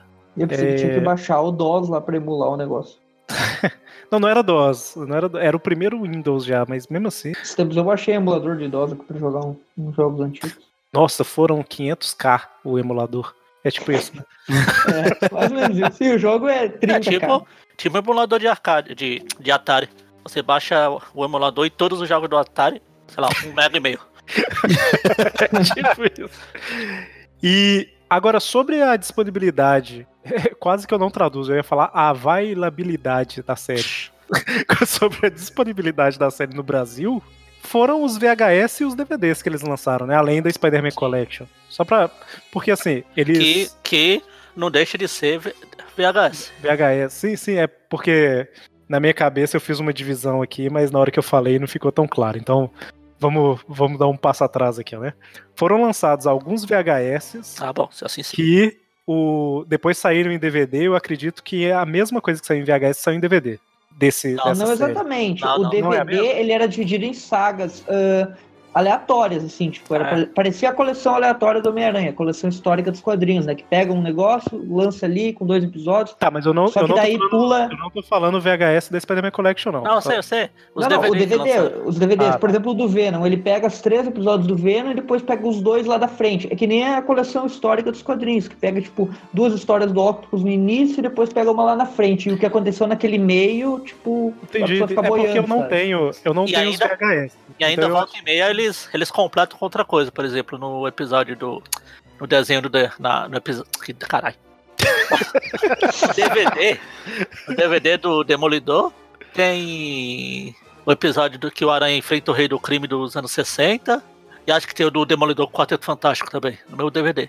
Aleatoriamente jogado pra completar. O Então, do Octopus tem a história do Octopus e tal. Aí tem essa história da. da Abril, né, cara? do Mitos pai. da Abril que eles jogavam É, exatamente. Capitão lá com a Aranha depois. Era Então, assim, a gente teve, a Ah. gente teve Spider-Man Collection, que foram 32 episódios, provavelmente, porque é dois episódios Sim, por fita 16, e isso, foram exatamente. 16 fitas. E então, beleza, é, na época era aquele esquema, né? Você compra a revista e ganha uma fita. Na verdade, você comprava a fita e ganhava a revista, né? E O padrão que existe hoje. Custava quanto, Magari? R$19,90? Era. Seis? Era com a fortuna de R$19,90. E o salário mínimo era 100 Aí a, né? a revista normal era, sei lá, 2, 2,50. Não, mas aqui, eu tô falando brincando, mas eu acho que o salário mínimo era uns 100 reais mesmo. Ah, então é. Era Era caro. tipo- Era, era como se hoje custasse 200 reais. VHS era caro pra caramba, né? É. Sim. VHS era um negócio caro. E, e é interessante, né? Porque, olha só, né? Na, na, na onda de publicar o desenho aí, eles nos trouxeram aí a- as Amazing, né? Em ordem até a número 50 e pouco. e Lá vai. 77, se não me engano. É, olha só, quase 100, ama 100 Amazing aí em ordem e em formato que a Aquele- gente não tinha. Sobre a os. DVDs barra VHS, os DVDs até dá pra achar em algum lugar aí da internet, você ainda acha um ou outro e tal. É. Mas, basicamente, a gente teve aqui, ó, eu tô olhando o lançamento americano, que me parece ser exatamente igual ao brasileiro, que tem um que chamava The Ultimate Villain Showdown, qual que é o, o nome Acho dos que é o último confronto. o último confronto, isso aí. Ele tem o, o Pecados do Pai, parte 2, 3, 4 e 5, que são os episódios é, É, o da o gato, Da- da, da gata da- negra. É, da garota que coleciona Homem-Aranha, Ataque do Octobot, que é a continuação dele, Duende Verde e Rocket Racer. E aí, como extra, ele tem o episódio de Origem do Homem-Aranha, lá do 67. Aí depois a gente tem a fita O Retorno do Duende Verde, que aí tem o Mancha, a Guerra do Duende, o Turning Point lá, que a gente comentou, e o Culpado, que é quando o Rob é preso. Que aí são os pecados do pai, parte 12, 13, 14, e, enfim. Esse de extra, ele tem o episódio do Octopus, do- dos anos 60. Da Guerra dos Duendes? Sim, teoricamente sim. Não, é, é que você tá falando da edição americana, né? É, mas é igual, eu acho. Não, porque aqui no, no Brasil que tinha a- o, o episódio do Octopus dos anos 60 era o DVD do contra o Octopus. O Homem-Aranha vs Dr. Octopus. Então, tem também. Tem um episódio que chama The Power of Dr. Octopus, nesse DVD do Dr. Octopus. Isso. Eu do. Duende tem o, o Terrível Triunfo do Dr. Octopus, é outro episódio. Ah, tá, entendi. E aí a gente tem Demolidor versus Homem-Aranha, com Pecados do Pai, parte 6, 7, 8 e 9, que aí seria os episódios do Demolidor, do Alistair Smite virando aquele esmaga-aranha estranho, e do Lápide. Aí de bônus, ele tem um, um episódio do Rei do Crime, só que aqui tá 1966, eu não sei se isso é do Homem-Aranha. É, é o, É? o episódio. E tem um episódio bônus do Quarteto Fantástico. É, então, que é o que, Que é aparece o adapta- Demolidor. Isso, que é uma adaptação daquela revista. Tem uma revista do Quarteto Fantástico com o Demolidor dos anos Sim. 60, que todo mundo fica cego. É um negócio assim. Exatamente. É, é interessante. Todo mundo perde os poderes. O É, episódio é- aqui do. O DVD aqui do Homem-Aranha do Dr. Octopus. Além de sair do poder do Octopus, tem o Sub-Zero pro Aranha também, que é. Que é tipo, os episódios eram em dupla, né? Sim, sim, Aí sim. puseram. Eu tô olhando É- aqui os meus. É, o do, do Octopus ele tem o Armado e Perigoso, e aí ele tem da Gata Negra, do pai dela e parceiros. E por último, a saga do Venom, ele tem os três do, do uniforme alienígena, e o retorno do Venom e do Carnificina, né, lá.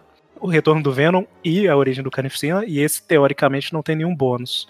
É interessante que, por mais que sejam temáticos, vamos dizer assim, então a gente tem do episódio 2 até o episódio 14 nesses DVDs. E aí, dos parceiros em perigo, a gente tem do 1 até o 3, depois o 5. É, basicamente o que eles fizeram foi isso. Eles pegaram o, a terceira temporada e o iniciozinho da quarta. Transformaram nesses 5 DVDs. Agora, o, o mais interessante disso tudo é que a gente tem. Igual o Magaren falou aí, que os episódios da série dos anos 60, eles eram duplos. Alguns eram duplos, né? Sim. Então, por exemplo, Começo. você tem o, o Terrível Triunfo do Dr. Octopus barra, que é o outro episódio, Sub-Zero. Magic Malice. E aí tem o, o outro lá, que é o do Sub-Zero, e Power of Dr. Octopus. E tem o da origem do Homem-Aranha. Pelo que eu sei, são os cinco únicos episódios, e mesmo assim não é cinco, porque dois aqui é meio a meio, que saíram no Brasil de em DVD, né? Da série dos anos 60. Saiu aqui Ah, como sim, bônus desses DVDs. Sim. É. Tá, então, assim, falando isso tudo aqui, o que, que a gente quer dizer? No Brasil, de forma dispo- disponível no Brasil, saíram esses cinco DVDs, com alguns episódios. É, eles saíram em versão VHS também. E saíram as Spider-Man Collection com os 32 primeiros episódios, né? Então nunca saiu a série completa no Brasil. E se eu não tô enganado, nos Estados Unidos só saiu bem depois, sabe? Ele. Do foi que eu tava de- vendo, acho que eles também nunca fizeram um box completo dela lá. Acho que só É, teve uma edição na, na Europa. É, na, Exato. na Alemanha tem é, os cinco. São cinco DVDs. Cinco, os seis, sei lá. Deve É, ser alguma DVD coisa de direito, de direito autoral, alguma coisa assim, porque é uma série que vende, né? Se os caras lançar, Ah. vende na hora. Bom, se o pessoal tiver com paciência, a série vai vir Olha, completa no Disney Eu Plus. digo que É, a série venderia muito porque é só jogar um vídeo do Homem-Aranha série animada lá na página do Facebook que surge 300 mil curtidas, não sei da onde. é tipo isso, né?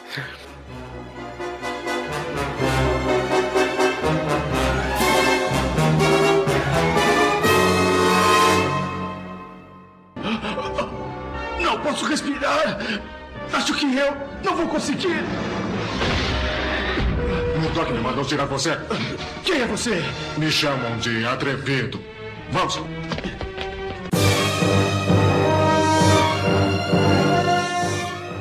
Bom, então, acho que a gente falou bastante coisa. Não dá pra falar de tudo da série, como sempre, né? Dos assuntos que a gente pega aqui pra comentar. Tirando o programa que a gente fez do mistério, que a gente Só- não sabia mais o que falar, né? eu acho que não tem como completar muito mais. Diga. Não, só fazer umas considerações Não, finais. Desculpa, desculpa. Ah, desculpa. tá, não, tudo bem. Então É que eu cancela. falei que não tem como comple- completar mais. Na verdade, eu ia falar não tem como comentar tudo, né? Como completar mais não faz sentido. Mas pode falar. Não, é só entrar na parte de considerações finais da série que eu, eu não posso deixar de comentar isso. Eu entendo que vai de gosto, do gosto aí de cada um, mas é meio que senso comum falar que essa série é a melhor coisa que já fizeram com Homem-Aranha em todos os tempos, que é a coisa mais fiel aí dos quadrinhos e não sei o que. Mas, meu, só a gente lembrando aqui um pouquinho que a gente vê que tem bastante adaptação e se fosse lançada hoje, acho que muita gente ia torcer o nariz também pra muita coisa que aconteceu aqui, né? É, o pessoal fica muito apegado nessa memória afetiva e nostálgica, mas se tirar um pouquinho desse filtro, eu não sei se ela.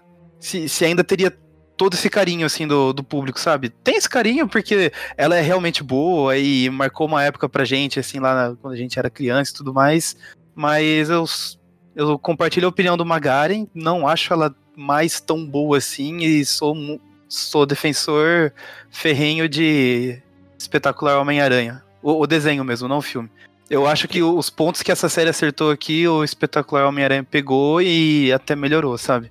Eu entendo toda a importância dela, no que ela representa aí na história do, do Homem-Aranha e tudo mais, mas para mim ela já não funciona muito. Eu acho que ela tá um pouquinho datada, tanto que eu nunca mais consegui assistir ela inteira. Eu sempre paro na segunda temporada, que eu acho sempre a mais arrastada. Ela é a minha principal barreira aí para reassistir a série. Mas ela tem os seus bons momentos. Mas se você vai assistindo assim em seguida, para mim ela fica meio cansativa. É, eu acho que isso entra também muito da época, né? Porque ela era feita numa época que não era exatamente para pegar para assistir um atrás do outro, né? Igual, por exemplo, o espetacular Spider-Man, então ele já é de uma época que o pessoal tá acostumado a maratonar e tal. Sim, sim. E então era uma época um pouco diferente também. Agora, assim, eu acho que é uma das melhores séries que eles fizeram do Homem-Aranha. Isso não tem nada a ver com ser fiel. Eu não tô falando isso por causa do que você falou, tá? É só porque o povo uhum. confunde que, como ela é uma das melhores coisas, significa que ela é muito fiel. Não, não tem nada a ver uma coisa com a outra. Né? Tem como ser legal e não ter nada a ver. Né? Nada a ver, não, né? Mas tem muita coisa diferente. Nada a ver é o Demolidor. então, assim, eu acho ela muito boa.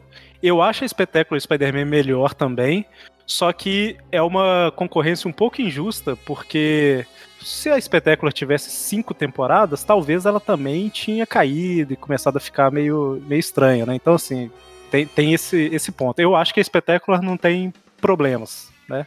Essa daqui eu vejo os problemas dela, só que ela teve muito mais episódios, né? Elas têm um problema em comum, né? Que se chama Craven o Caçador, né? eu ia falar isso agora.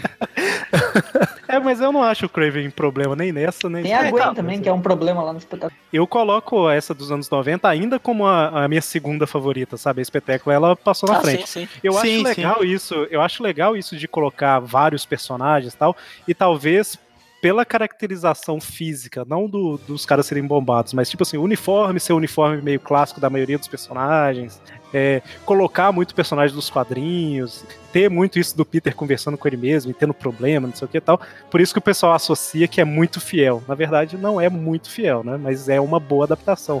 É. É, o pessoal confunde esse negócio de boa adaptação pra ser muito fiel. É. A boa adaptação é, e confunde também pegar... a confunde a memória afetiva com a, a melhor coisa que já foi feita do Homem-Aranha. Tipo. Ah, exato. Tá, é, isso, isso, vai, isso vai de opinião, cara, mas assim. A primeira temporada uma análise é a melhor, fria. Né? A primeira é, temporada. A Exato, aí você pega, você pega assim, nossa, eu vou reassistir aquela série do Homem-Aranha. Você vê a primeira temporada, meu Deus, ela é realmente boa, não sei como alguém não gosta dela. Aí, mas tá, você viu o resto.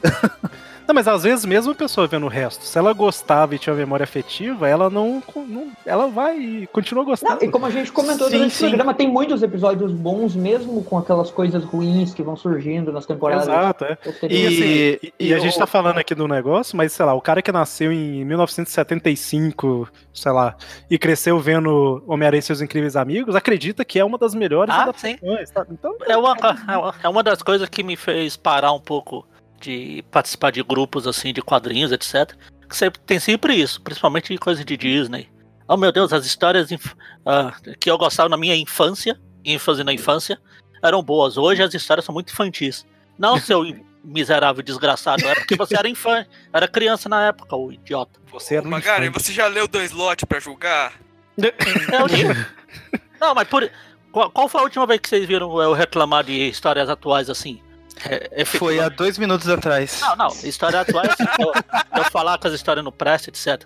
Eu dois minutos atrás. Não, eu falo no geral, assim, dos anos 2000, mas eu parei de ler.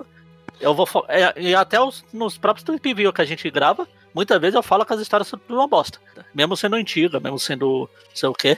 O pessoal esquece, como a Maurício falou, esse negócio de nostalgia acaba com tudo. Se você sim, tirar a nostalgia, você tem que ver.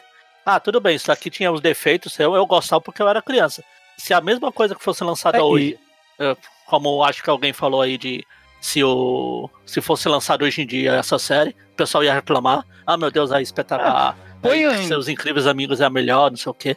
Põe no desenho de um, de um Homem-Aranha hoje o Electro, filho do Caveira Vermelha, pra você ver o que acontece. Ah, sim, é, claro. Hoje o pessoal já é, reclama. É, é o seguinte, né? O que a gente tá falando exatamente isso. Uh, uh, esse negócio assim de ah, nostalgia e tal beleza, só que eu acho que esse caso não entra só da nostalgia, porque como a gente comentou, a série realmente ela tem qualidade, só que não dá pra usar esse argumento de fiel, porque Sim, a própria sim. primeira temporada, que é a melhor, ela já, já te joga uma Felícia totalmente diferente, já joga um uniforme negro Sim, dando força a mais. Adaptação bem um- feita é você pegar. Coisas que são diferentes. mas que- Adaptação bem feita é você pegar um personagem, mesmo que você mude alguma coisa, você mantém lá o alguma coisa a dele.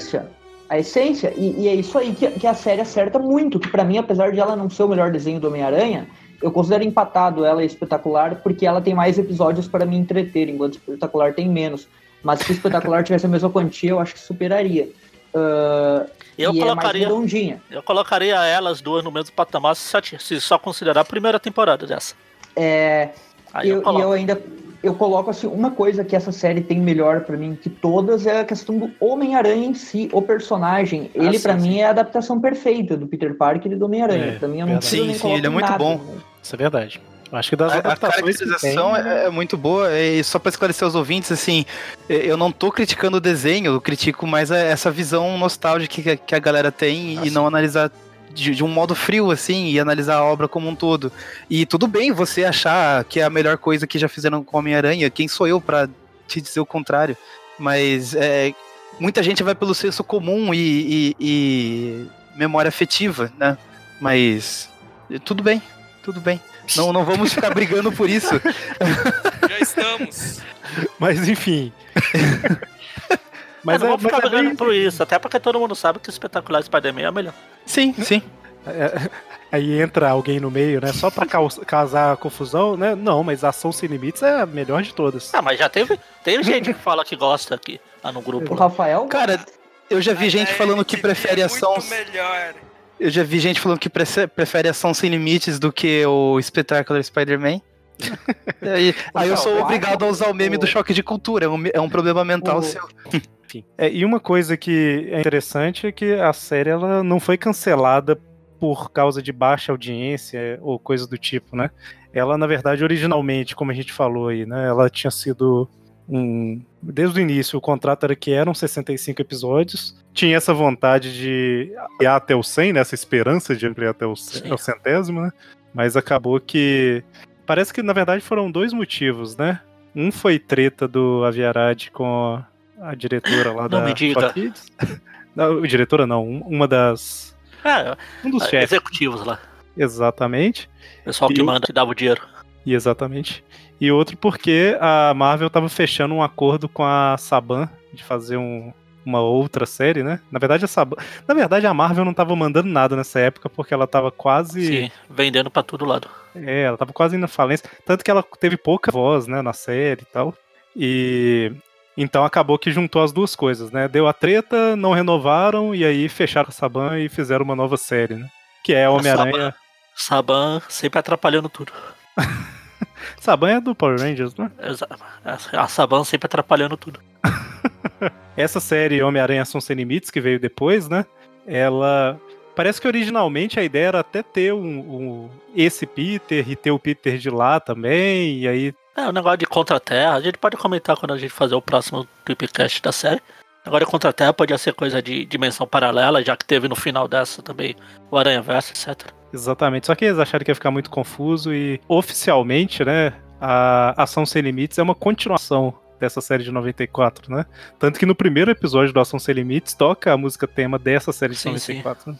Por mais que seja muito diferente, ó, a, gente ruim. né? a gente descobre que o Peter conseguiu salvar a Mary Jane, né? E foi para aquelas aventuras muito loucas lá. É uma bosta. As duas melhores séries do Aranha foram canceladas não por baixa audiência, mas por, por tretas ex- extra, extra série. Exatamente, exatamente. Mas enfim, eu acho que é, que é isso, né? Como eu tava falando, tem muita coisa aqui que a gente não comentou, episódios que a gente não citou muito. Às vezes a gente nem citou o episódio aqui e tal, ou a gente não comentou muitos detalhes. Então, quem estiver ouvindo o programa, comente no grupo do Facebook, no, em tudo quanto é lugar que a gente, que a gente posta aí, né? Também falando, né, se você gosta da série, se não gosta, e, enfim. E agora que, pra quem ficou até aqui no, quase no final, a gente vai ter um áudio que o Mauro gravou pra gente aí. Rapidinho, fez um pequeno resumo da participação dele no Aranha, etc. Oi pessoal, aqui quem fala é Mauro Eduardo. Eu sou um dos dubladores do Aranha. Eu dublei o desenho Amazing Spider-Man dos anos 90 e na época eu, eu fazia, eu tinha feito, tinha dublado a série Jiraya e então o Sr. Michael, o dono da Alamo, me escalou para o papel do Aranha. Não houve teste, foi um presente que eu ganhei dele. É, eu adorava fazer o Aranha, era uma coisa que para mim era muito prazerosa, eu me divertia muito porque era um personagem que eu curtia, eu era fã do Aranha. Talvez esse seja um dos motivos de até hoje curtirem tanto a dublagem da época, onde eu procurava é, colocar três tipos de personalidade nele, né? O Aranha falando com Aranha, o Peter Parker falando com as pessoas e o Aranha falando com as pessoas. Essa série foi um divisor de águas na minha carreira. Ali eu aprendi a fazer autodireção por causa dos prazos de entrega, os meus horários eram limitados. Eu estava fazendo ao mesmo tempo uma série chamada Churato e também eu narrava uma outra série chamada Anos Incríveis. Então meus horários eram muito escassos, eu tinha que fazer tudo meio que correndo. Então acabei tendo que autodirigir, me autodirigir em alguns episódios e foi aí que eu aprendi a fazer autodireção. Isso fez com que eu crescesse muito na carreira. Eu vou reproduzir um trecho de um dos episódios com o meu timbre atual, só para matar a saudade dos fãs do cara de teia. Beleza? Desculpem a qualidade do som. Ah, às vezes é bom ficar aqui em cima, limpar as teias. Oh, oh, sentido aranha ativado. Ah, não se pode mais nem tecer uma teia em paz. Olha, brinquedos malucos. Mas por que alertar o meu sentido aranha? ah, sim, uma pergunta idiota. Incrível. A velocidade, a agilidade, Parece uma força aérea em miniatura. Ah, bombas inteligentes. Segure o barco! Ah, está bem, não segure o barco. Se quer ser temperamental, eu farei com que nunca mais trabalhe nesta cidade. Eu preciso escapar deles, ou então vão me fazer em pedacinhos. Eles se dividiram, estão tentando me encurralar. Talvez eu possa usar isso contra eles. Muito bem, eu desejo a todos boas festas.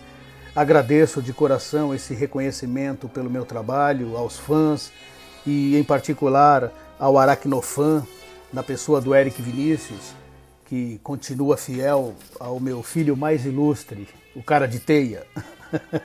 um abraço a todos, espero que tenham gostado e um Feliz Natal, um próspero Ano Novo, muita luz para todos nós e muita paciência que a gente precisa.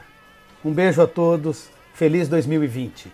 Não, e eu tenho que agradecer muito Mauro, agradecer publicamente aqui para todo mundo que está ouvindo, né? Porque a gente pediu ele meio em cima da hora e aí ele arrumou um tempo lá para gravar. E isso porque ele estava chegando 10 horas da noite de trabalho e saindo cedo no dia seguinte, tal. Então assim, muito obrigado mesmo, Mauro, que ele teve essa consideração com a gente e com os fãs, né? Exatamente. Essa eu achei muito legal da parte dele. É, no áudio, no áudio dá pra ver que ele realmente gosta disso, de chamar ele de filho, etc. Exatamente. Muito bem. Não podia ter. Não, não tinha como esse programa ficar mais especial. Né? Exatamente. Tá, e lembrando, né, que o Tweepcast é um podcast do site aracnofan.com.br. A gente lança o Tweepcast mensalmente, né, na sexta-feira da última semana do mês. Mensalmente todos os meses mensalmente todos os meses. Não necessariamente, porque às vezes a sexta da última semana do mês é tipo o dia primeiro do mês seguinte.